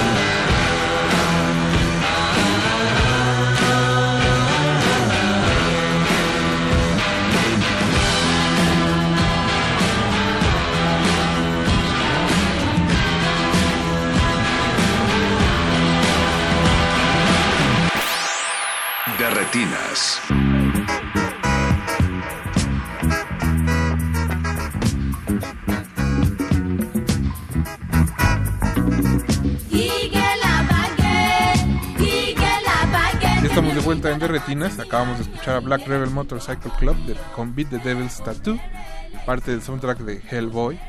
Eh, muchas gracias a los que nos están escuchando. Recuerden que nos pueden mandar sus comentarios, dudas también sobre e-cine al Twitter de arroba R modulada y en Facebook como Resistencia Modulada. Estamos- Mando un, un saludo una vez porque no después. Se te vaya a olvidar. Se me va a olvidar, ya son las 10 y digo, "Uy, ya se me olvidó. No, este, a Eri, besos, nos está escuchando en su casa. Le mandamos un abrazo hasta ahí donde sea, a su colonia. Sí, ahí no por- sabemos dónde es. Sí, ya después, ahí después contamos. Ya Ah. después platicamos. Sí. Pero bueno, seguimos platicando con Iria y Fabián sobre e-cine. Eh, chicos, ya, ya nos decían ¿no? un poco sobre de qué trataba Pulsar. Tenemos entendido que está dividido en varias categorías, que eso hace que se especialice un poco más la revista. Eh, ¿Cuáles son y cómo fue que decidieron pues sí llegar a eso en específico?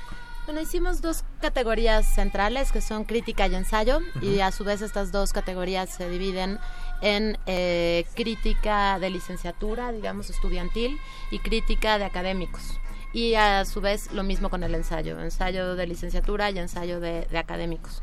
Y ha sido muy interesante porque realmente pues hemos recibido los textos y el nivel está buenísimo, tanto en los jóvenes, muy jóvenes que están cursando las licenciaturas Ujú. afines o que están interesados en hacer crítica, como la gente que ya está dando clases y que son académicos o mismos cineastas también, que, que nos mandaron textos.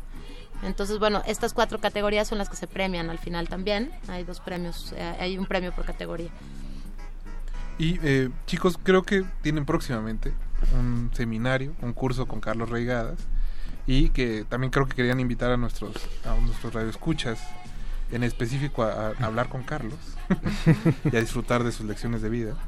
Así Que son- es. que deben son de ser muchas. bastantes. Que son bastantes. Pues bueno, sí, eh, digamos que este año arrancamos Altos Estudios Cinematográficos con un seminario con Carlos Regadas. Este, que bueno, para los que no sepan por ahí, es el director de Luz Silenciosa, por ejemplo, que es una gran película. Este, entre muchas otras, ha sido ganador de, de varios premios en Cannes. Y tenemos este seminario para abrir nuestro año con altos estudios. Estén también atentos porque después vendrán grandes invitados. Este, y bueno, es- les traemos una buena noticia porque para este seminario traemos un 30% de descuento para quien eh, hoy nos hable y nos diga este qué aporta la mirada, eh, digamos, más bien, eh, el ganador será seleccionado porque porque la mirada de regadas en qué aporta eh, interesantemente al cine mexicano. Este se anunciará el ganador mañana al mediodía. O sea, háblenos sobre el cine de regadas. En- bueno, Este- recuerden eh, para su comentario sobre por qué es importante el cine de Carlos Regas, arrobar a Resistencia Modulada y a E-Cine. El Twitter de Resistencia Modulada es arroba R Modulada. El de E-Cine es arroba E-Cine con mayúsculas, guion bajo MX, MX. arroba E-Cine, guion bajo MX. Coméntenos por qué se les hace importante eh, e interesante para el el cine de Carlos Regadas. Y el que gane, que se anuncia mañana a mediodía, se lleva un 30% de descuento para la inscripción del curso. Así que aprovechen. Y poder tomarlo porque es un curso por convocatoria, entonces digamos que entra directo. Ah, No, no cualquiera. Es- Hasta es ahorrando pasos. Vamos ahora aprovechando que está nominado en Sí, con cinco nominaciones. Pues, Cinco nominaciones salariales, así Ujú. es. Que bueno, Sí. ojalá gane alguna. Digo, Sí, aprovechando. bueno, la competencia de este año está, Está está, dura, Está- está ruda, sí. Está Está buena, ruda. hay muchas buenas películas Sí. ahí jugándose. Jugándose. Está La Camarista, está Museo, están varias buenas películas. Fue un buen año para el cine mexicano. Así es. Eh, Así chicos, antes de, de despedirlos, pues, cuéntenos dónde pueden los radioescuchas también encontrar información de cine, enterarse de fechas, convocatorias, profesores. Bueno, mira, este, nuestra página de internet es www.escine.mx y está nuestro Facebook, eh, en fin, es muy fácil de encontrar. Este, y nosotros eh, tenemos dos convocatorias al año. Hay una que se abre el próximo lunes para la licenciatura de cine y la licenciatura en, animación.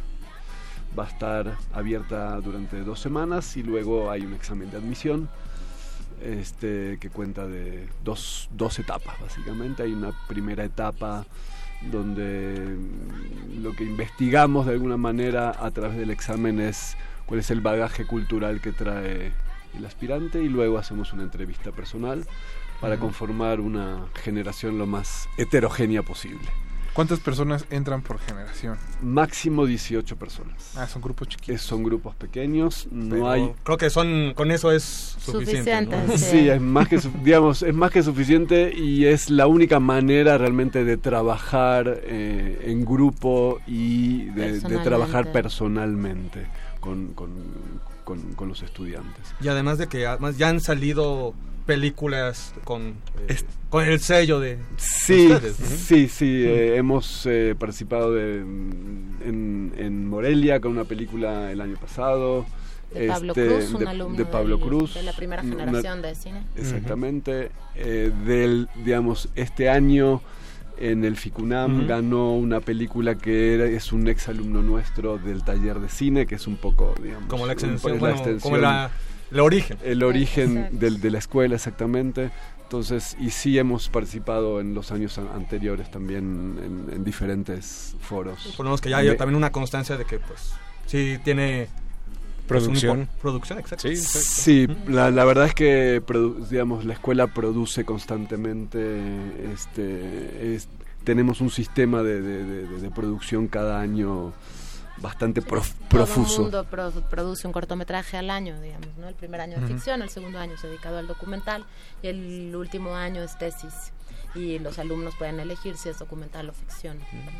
Sí. Y Y- luego, bueno, y- la escuela tiene una cosa maravillosa que está en el centro histórico de la ciudad. También si nos quieren conocer personalmente, nos pueden ir a buscar en Mesones 54. Ah, mira, para que que se siempre quiten la es- espinita. Exacto, siempre es mejor ir a ver el edificio, que es precioso, estos edificios viejos del Ujú. centro, y conocer las instalaciones de la escuela que están tan muy lindas. Ahí cerca de Isabela Católica. Exactamente, esquina con esquina Isabela con Católica. Isabela Católica. Ah, mira, ya fuiste, Alberto. Pues, no te hagas. claro. Ahí, o sea que ahí hacer los la esperamos.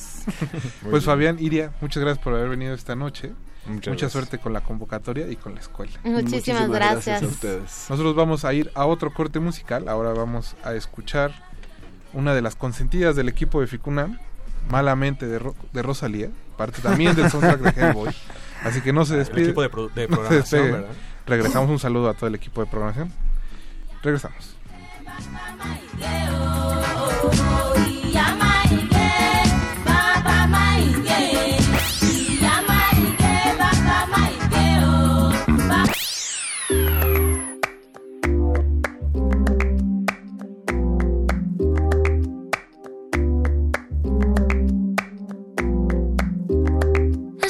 Gritarito roto, yo sentí como crujía. Antes de caerse al suelo, ya sabía que se rompía. Uh, está parpadeando la luz del descansillo. Una voz de la escalera, alguien cruzando el pasillo.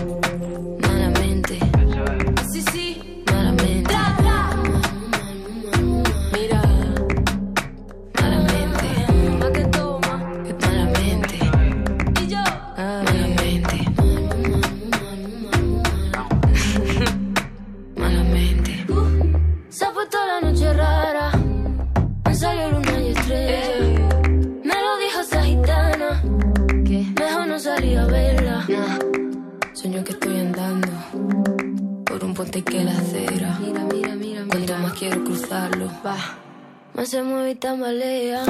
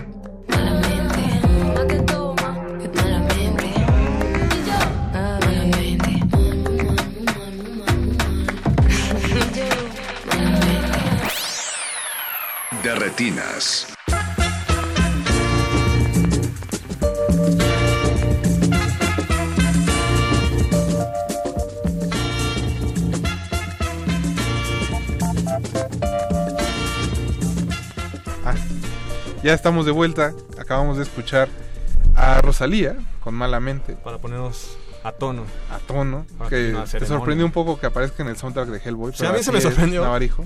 Sí, me sorprendió un poco. Hellboy también tiene su corazoncito. También. Ya, lo hemos conocido. Y dinero, por lo que veo también. Bueno, quién sabe, no sé. No sé si también buen gusto, pero bueno, tenemos dinero. No, Digo, bueno, buena, se, va a enojar, eh. se van a enojar tus amigos del FICO. Manifiéstense, por favor, los, los seguidores de Rosalía, que no son pocos. Le mandamos un saludo a Ricardo Pineda. que al menos en esta estación estoy seguro que fue el primero en programarla. El titular de Aguas Espero, Negras. Creo. Pues creo que sí, ¿verdad? Hay que preguntarle ahorita a Mauricio. Pero nosotros vamos a seguir con eh, de retinas y para eso tenemos ya en cabina a Francisco Reyes, que es gestor y productor ejecutivo de La Linterna Mágica, un cineclub para niños y niñas. ¿Qué Francisco, tal? ¿cómo estás? Muy bien, buenas noches, muchas gracias. Muchas gracias por invitarme. No, a ti por haber aceptado venir a estas altas horas de la noche. Ah, no es tan tarde tampoco. Igual estabas ya en la cama.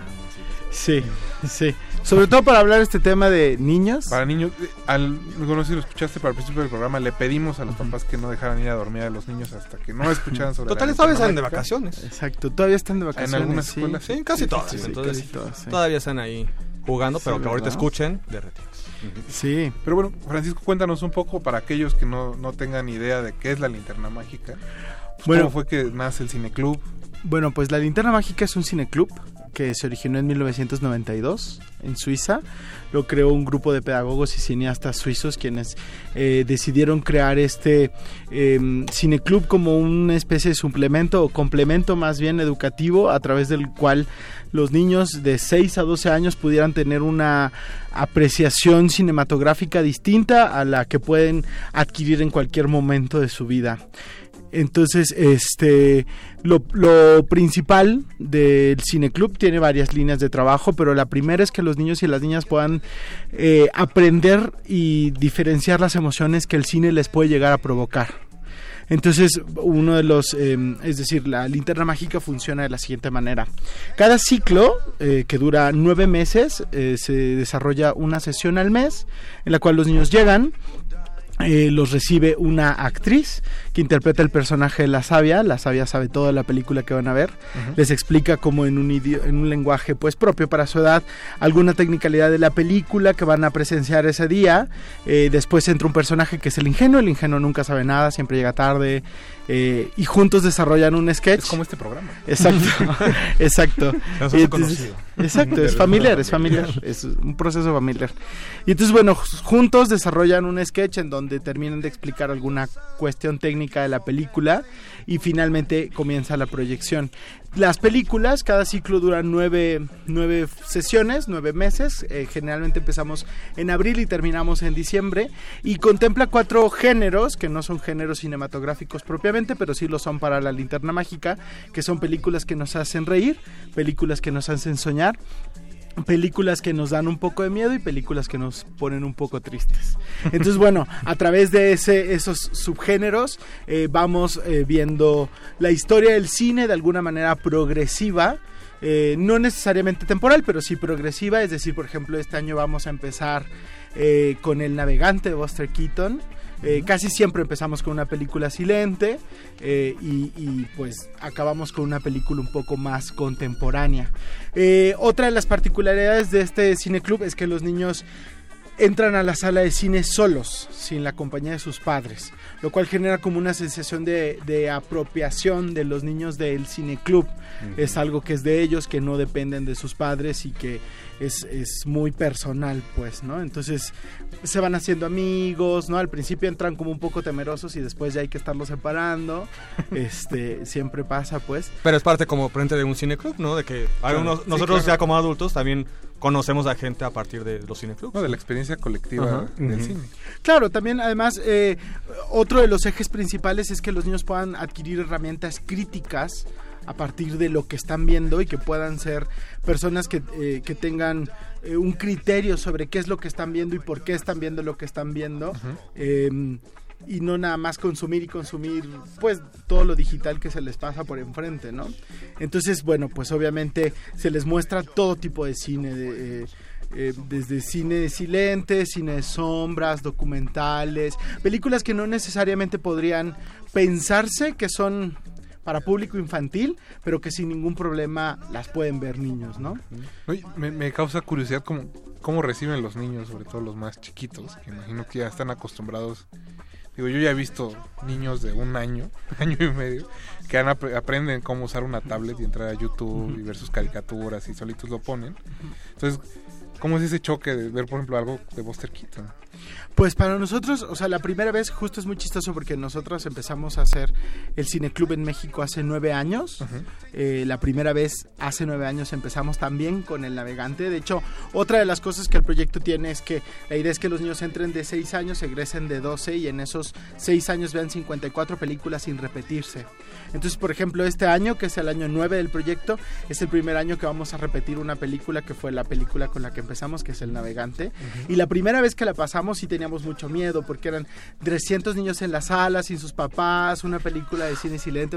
Keaton, sí estábamos así de Santa María Magdalena, esto puede salir muy mal y la verdad es que es Al contrario. todo lo contrario, ¿no? O sea, Chaplin, Buster Keaton, incluso eh, Laurel and Hardy, que también son como ese humor que a los niños les mata de la risa y que lo disfrutan infinitamente.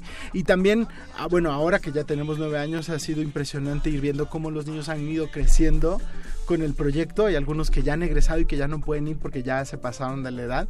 Y cómo empiezan a tener esta habilidad de poder, es decir, antes de cada sesión la sabia les hace preguntas y luego ya los niños son así de, no, claro, porque el cortometraje es de tantos metros y el largometraje es de tantos metros. Y entonces yo, ajá, sí, yo en mi casa vi Cinema Paradiso y entonces, y entonces ya es una cosa que para nosotros es impresionante, no solo Sí, porque sí, sí. crecen, sino porque sus habilidades eh, cinematográficas y la habilidad crítica que tienen se les desarrollan de una manera increíble, ¿no? Y ahora sí que forman un- una generación de un público pensante. Pues sí, esa es la idea, ¿no? O sea, El la idea es justo... universal del cine.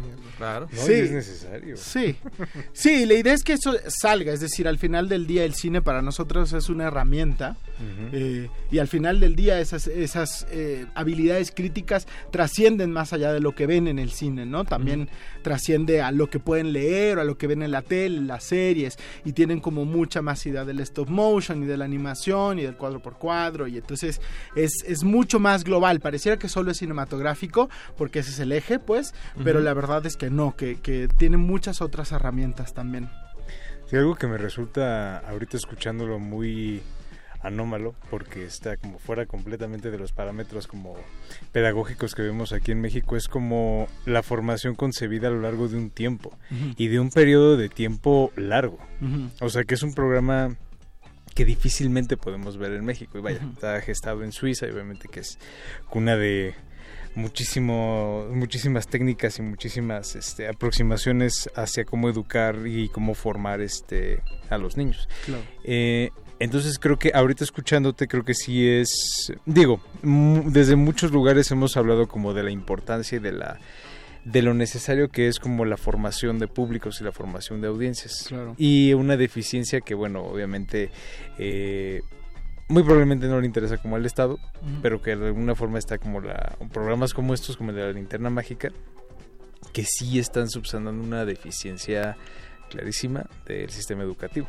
Y vaya, pensando que ahora, como decía Rafa, ¿no? Este, los niños toman eh, un lengu- se, acostumbran a un lenguaje audiovisual desde muy pequeños. Y ahorita la, la la- el primer acercamiento con el mundo externo es a través de la imagen. Claro. Entonces, de ahí la importancia de que los niños empiecen como a aprender cómo leer imágenes. Claro, porque es impresionante, es decir, o sea, yo tengo sobrinos y sobrinas y entonces de pronto es impresionante ponerte a hablar con ellos y empezar a ver cómo eh, lo, lo que hacen hoy en día los niños de esa generación es ver youtuberos, ¿no? Y el hijo de una amiga mía, se, él juega a que se graba. Y no se está grabando, pero él habla con una audiencia que está ahí y entonces tiene como ese referente ya de lo digital y de la presencia digital y de todo lo que puede ocurrir en la pantalla del celular y de la tablet y lo que sea. Entonces, por, por supuesto que para nosotros también es importante justo como ir pensando en cómo se les educa para poder manipular esos medios y para poder descifrar lo que ven. ¿No? Porque no necesariamente todo lo que ven es de calidad o, o puede ser dirigido a ellos. Entonces, ¿cómo los ayudas a que puedan tener la habilidad de discernir qué sí ver y qué no ver? ¿No? Y sí, sí ha sido un reto, la verdad. O sea, nosotros, obviamente este, este proyecto es, tiene una visión 100% cultural. Eh, al principio del proyecto, durante seis años, estuvimos auspiciados por la Universidad Nacional Autónoma de México. Eh, el año pasado estuvimos auspiciados por eh, el Instituto Mexicano de Cinematografía y ahora este año nos está apoyando el FONCA. Justo porque la idea es que sea un proyecto que sea muy accesible para los niños. Es decir, eh, este año lo estamos desarrollando también en colaboración con el Centro Cultural de España en México, en el centro de la ciudad. Y gracias al apoyo del FONCA es que podemos mantener un precio para los niños de 130 pesos todo el año.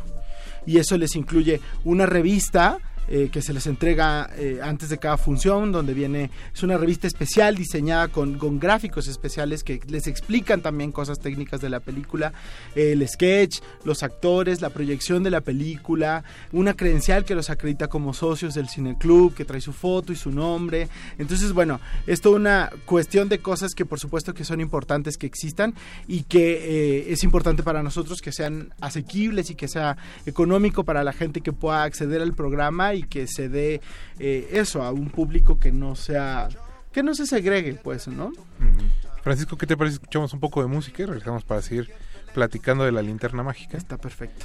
Toca el turno de Royal Blood con Figure It Out, también parte del soundtrack de Hellboy. No se despeguen. Regresamos.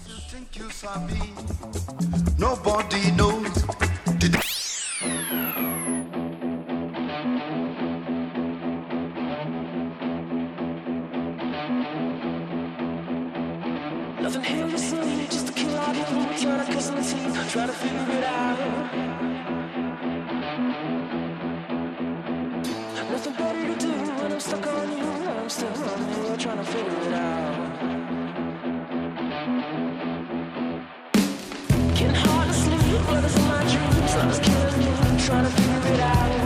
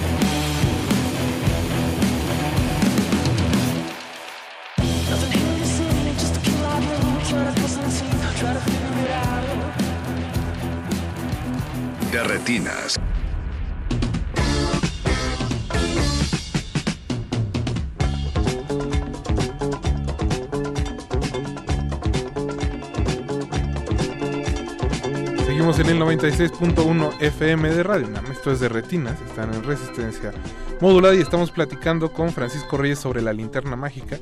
Francisco nos pregunta, eh, Marta Esparza desde la Gustavo Madero, que cómo pueden inscribirse los niños al taller. Perdón, Al cineclub. al cineclub. Sí, sí. Pues es bien fácil, tienen que entrar a nuestra página de internet. El- en México el, el cineclub se desarrolla a través de una asociación civil que es a quien represento, que es Territorio Cultural AC. Entonces entrando a la página de internet que es www.territoriocultural.com.mx, ahí vienen todos los pasos para inscribirse en línea. Eh, eh, nada, se inscriben, les llega un correo de confirmación. Eh, nuestra próxima función es el domingo 5 de mayo, eh, que es próximamente ya. 15 días. Entonces, exacto. Entonces, bueno, todavía están a tiempo de inscribirse sin ningún problema entrando a la página y ahí. De todas formas, si tienen alguna duda, algún problema con el proceso de inscripción, nos pueden escribir a nuestras redes sociales. Estamos en todas las redes sociales, o sea, Twitter, Instagram, Facebook, como arroba linterna CDMX. Entonces, bueno, eh, en realidad todo es en línea, solo tienen que entrar, eh, empezar el proceso, da- darnos sus datos, porque pues para nosotros es importante tener los datos como de los papás o de los custodios legales de los niños, porque los niños se quedan con nosotros un rato. Entonces, bueno, es importante como capturar sus datos y ya, pero básicamente es un proceso muy sencillo que se puede hacer desde la comodidad de su casa. No, y que es, parece bastante accesible para aquel que desea hacerlo. Sí, la verdad sí, o sea, al final del día 130 pesos son menos de 15 pesos la función, ¿no? Que qué película, o sea, qué función, en qué espacio, ¿no? Este, no, no, es, es demasiado, demasiado acce- accesible, que es la idea, pues. Y bueno, no sé si ya tengan un poco sobre el programa que viene. Fíjate o no que quieren echar a no, perder las fíjate sorpresas. que es que sí es una Es de las- sorpresa. una regla, una de las reglas del cineclub es que no podemos decir las películas. Ah, no, perfecto. Este, digo, yo ya sé cuál es la programación de este año, pero no la puedo decir. Puedo mencionar que vamos a empezar con El Navegante, porque bueno, esa es la primera con la que vamos a arrancar y ya se sabe pues, pero este, pero las demás no, no puedo decir. Pero van a, va a estar muy bueno este. Pues bueno, tiene frente de sentido para empezar a generar este pues sorpresa al, pues, a los niños, Ujú. precisamente, ¿no? Sí, no sí, vayan un poco tan predispuestos o algo así, ¿no? Sino precisamente que ya estando ahí, pues descubran una nueva película. ¿no? Sí, cada sesión se les entrega, es decir, terminando la función del 5 de mayo, se les entrega la revista de la siguiente sesión. Entonces ahí saben qué película es la que viene en la siguiente sesión y de esa forma pueden ir avanzando. Pero también no queremos como que coman demasiadas ansias y sean No, como está de, bien. Yo ya vi en mi casa la de la función de septiembre, porque- ¿no? Entonces ahí No, vamos. porque no pasa luego como. Alberto que llega a ver películas mexicanas y ya viene enojado. Sí, ya, después del festival del año pasado ya llegó aquí yo. te Sí, sí, sí, entonces es mejor para todos. Sí, exacto, mejor. exacto. Sí, sorpresa, despacio, despacio. Sí, de seguro debe de haber varios este, nuevos de retinas ahí. No lo dudo, ojalá sí. No, la, verdad es ¿Quién que, o sea, pensando en que, digo, al menos imagino los que estamos aquí en cabina, eh, vimos cine desde muy pequeños. El, el hecho de hacerlo de esa forma suena... Quisiera yo ser niño otra vez. ¿no? Sí, Claro, suena- Parece cliché, pero...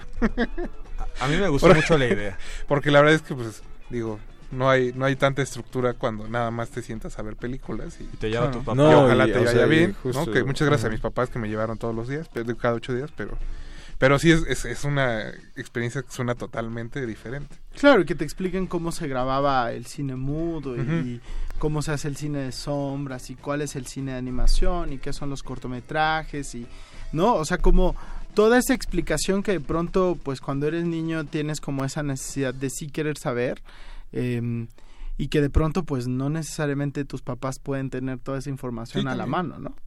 Entonces, este, sí, sí es muy interesante como acompañar, acompañar las dudas de los niños e ir viendo cómo, justo cómo les surgen preguntas y, y ellos mismos investigan y traen datos y te empiezan a hablar ellos ya luego de cine y entonces hay que estar ahí, ¿no? Como repartiendo la información y cachándolos y estar como muy atentos porque pues es justo la edad en la que uno empieza como a tener toda esa curiosidad y entonces es como de qué es el cine y qué es esto y cómo se inventó y quién lo inventó y cuándo se hizo en México y cuándo se empezó a hacer en computadora y toda esta esta información que de pronto pues nada cuando nosotros éramos niños como era como de sí vemos películas pero Más bien porque nos llevan un poco, ¿no? Para que nos entretengamos un poco, pero nada más. Ajá. Sí, ¿Qué éramos consumidores. No, es que es- es- uno es consumidor pasivo. pues, después. Sí, claro, Y claro. ya después viene el proceso como de. Si al de final la curiosidad es la que te lleva Sí. a otros lados. La curiosidad. Entonces, es creo que nos llevaron al cine continental, qué padre, pero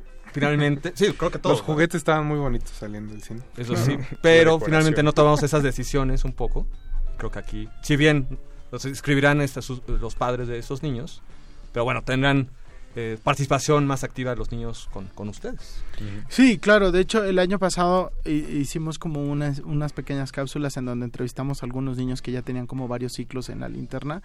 Y sí, o sea, es impresionante ver, ¿no? La capacidad que tienen de decir, sí, bueno, claro, es que estas películas no son Disney, entonces es muy importante ver los directores, ¿no? A mí el Entonces, primer periodo de es Pixar ya una niña. exacto, exacto. exacto. Francisco, eh, pues antes de terminar, nada más recordarle a los redescuchas hasta cuándo tienen para inscribirse. Pues todavía, o sea, es decir, las inscripciones siguen abiertas, tenemos un cupo limitado, pero a partir de, es decir, cuando el cupo se llene, lo que hacemos es que hacemos una lista de espera. Entonces es importante que aunque entren a la página y les diga que el cupo está lleno, de todas formas se inscriban porque tenemos sus datos y en cuanto se liberen espacios o gente deje de ir, volvemos a contactarlos y se pueden seguir inscribiendo y, o sea, el proceso sigue de alguna manera. Entonces no hay una fecha límite de inscripción. Eh, pueden buscarnos durante el resto del año sin ningún problema. Pues Francisco, muchas gracias por haber estado esta noche. No, ustedes, gracias. Y mucha suerte gracias. para todos los niños que van a empezar Sí, a ver películas. Muchas gracias, sí. Nosotros nos vamos a despedir, Alberto Acuña Navarro, Rafa. Jorge Javier Negrete. Gracias, Rafa, buenas Estuvo noches. Mauricio Orduña en los controles, digo, en, en la producción, y don Agustín Mulia. No se va a enojar don Perdón, don siempre lo Agustín. Oye, tanto que le echamos flores al principio para que llegues. Por eso es la flor, para que ahorita me perdone. Eh, Nosotros sí lo queremos, don Agus. Los vamos a dejar con programación musical de resistencia modulada. Y eh, antes de cerrar de retinas con eh, Suffocation Blues de Black Pistol Fire, también parte del soundtrack de Hellboy. Mi nombre es Rafael Paz y nos escuchamos el próximo martes a las 9 de la noche. Hasta luego. Bye.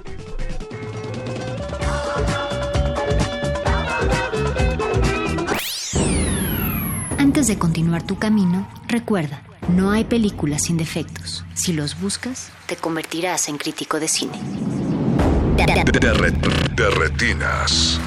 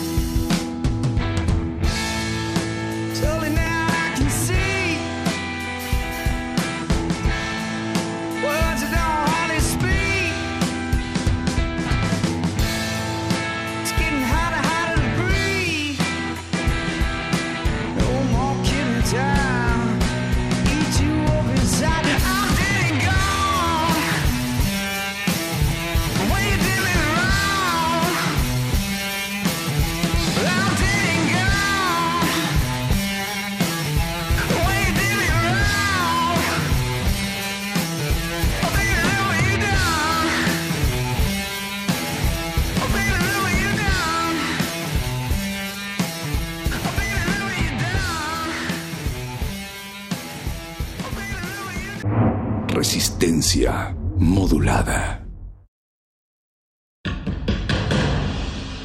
Como dijo el sabio Playlist Zoo, el viaje de las mil canciones empieza siempre con la primera reproducción.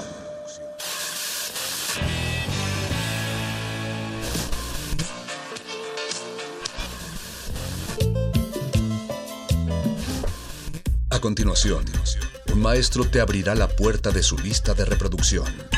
El resto va por tu cuenta. Play listo.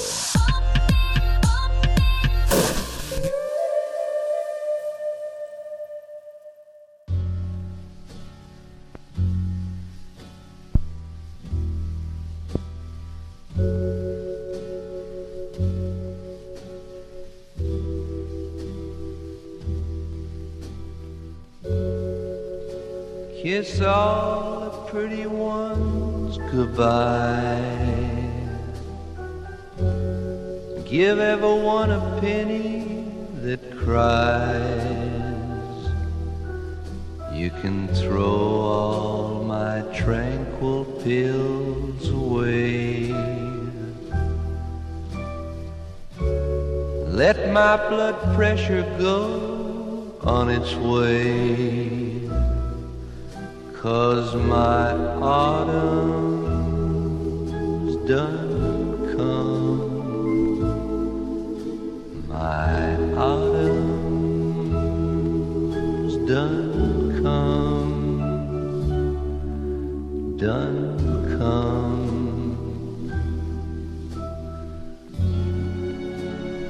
Let those I don't care days begin. I'm tired of holding my stomach in. No more slinky folk dolls for me. I'll take Sears and Roebuck dolls gladly. Cause my autumn's done come. My autumn's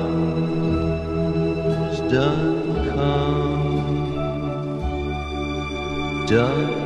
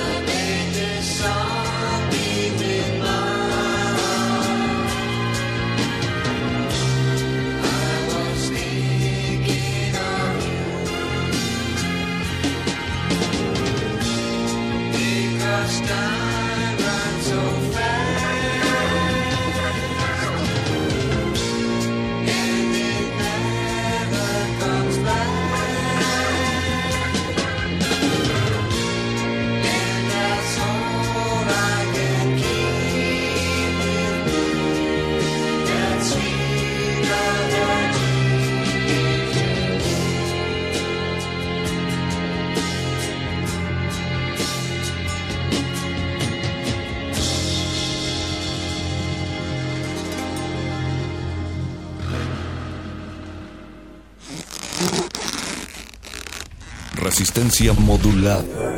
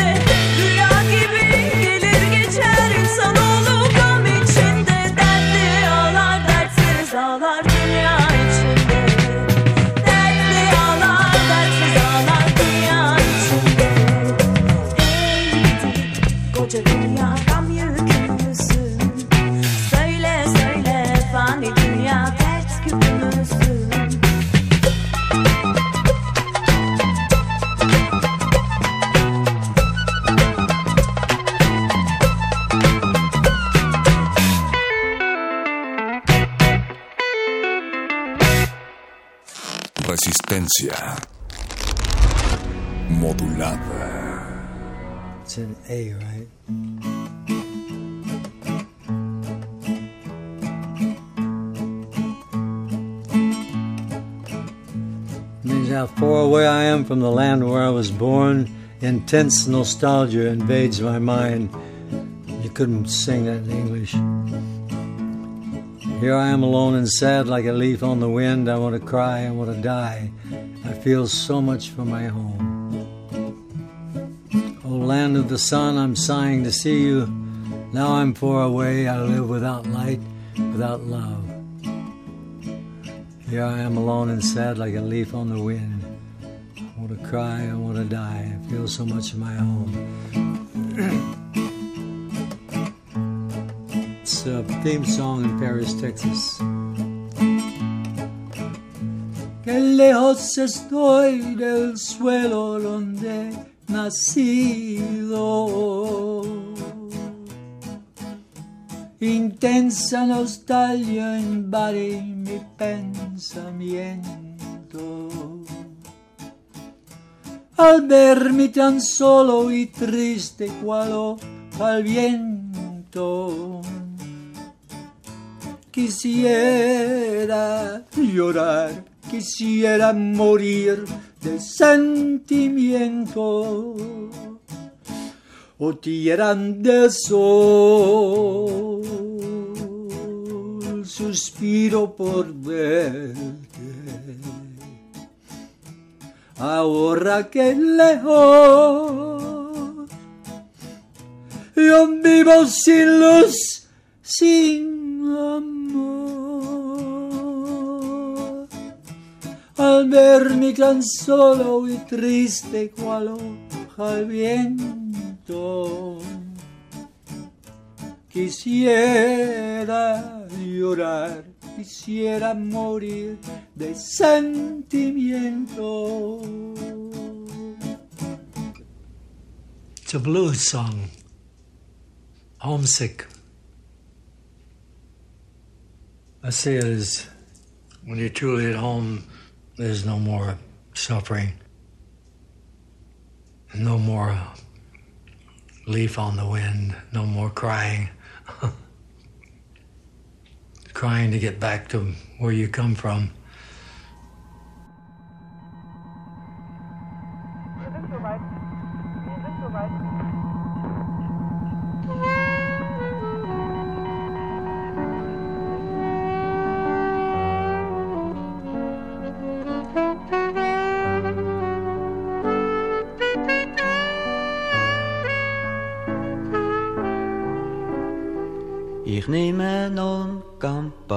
Soda. Weit unter mir liegt's Wolkenmeer. Der Ventilator summt leisli.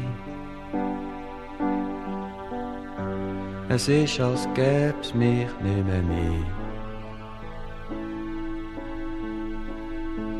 Ich seh das Fenster zwei Turbinen. Das Flugzeug wankt leicht in der Luft.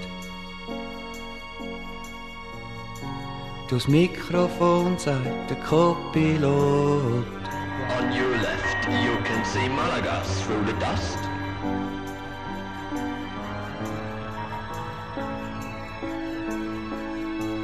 Ich nehme nun Campari Soda. Weit unter uns liegt Nebelmeer. Der Ventilator summt leisli. Es ist, als gäb's mich nimmer mehr.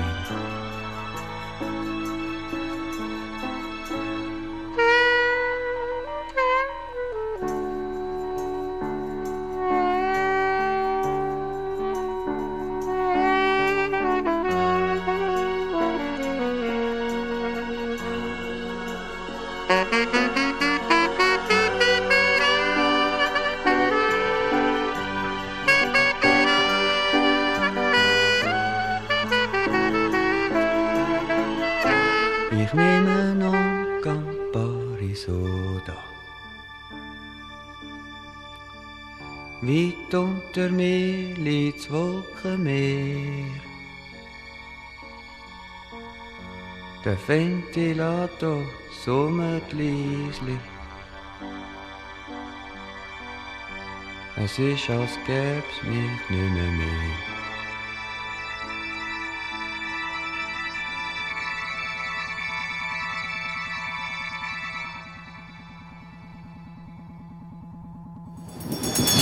Resistencia modular.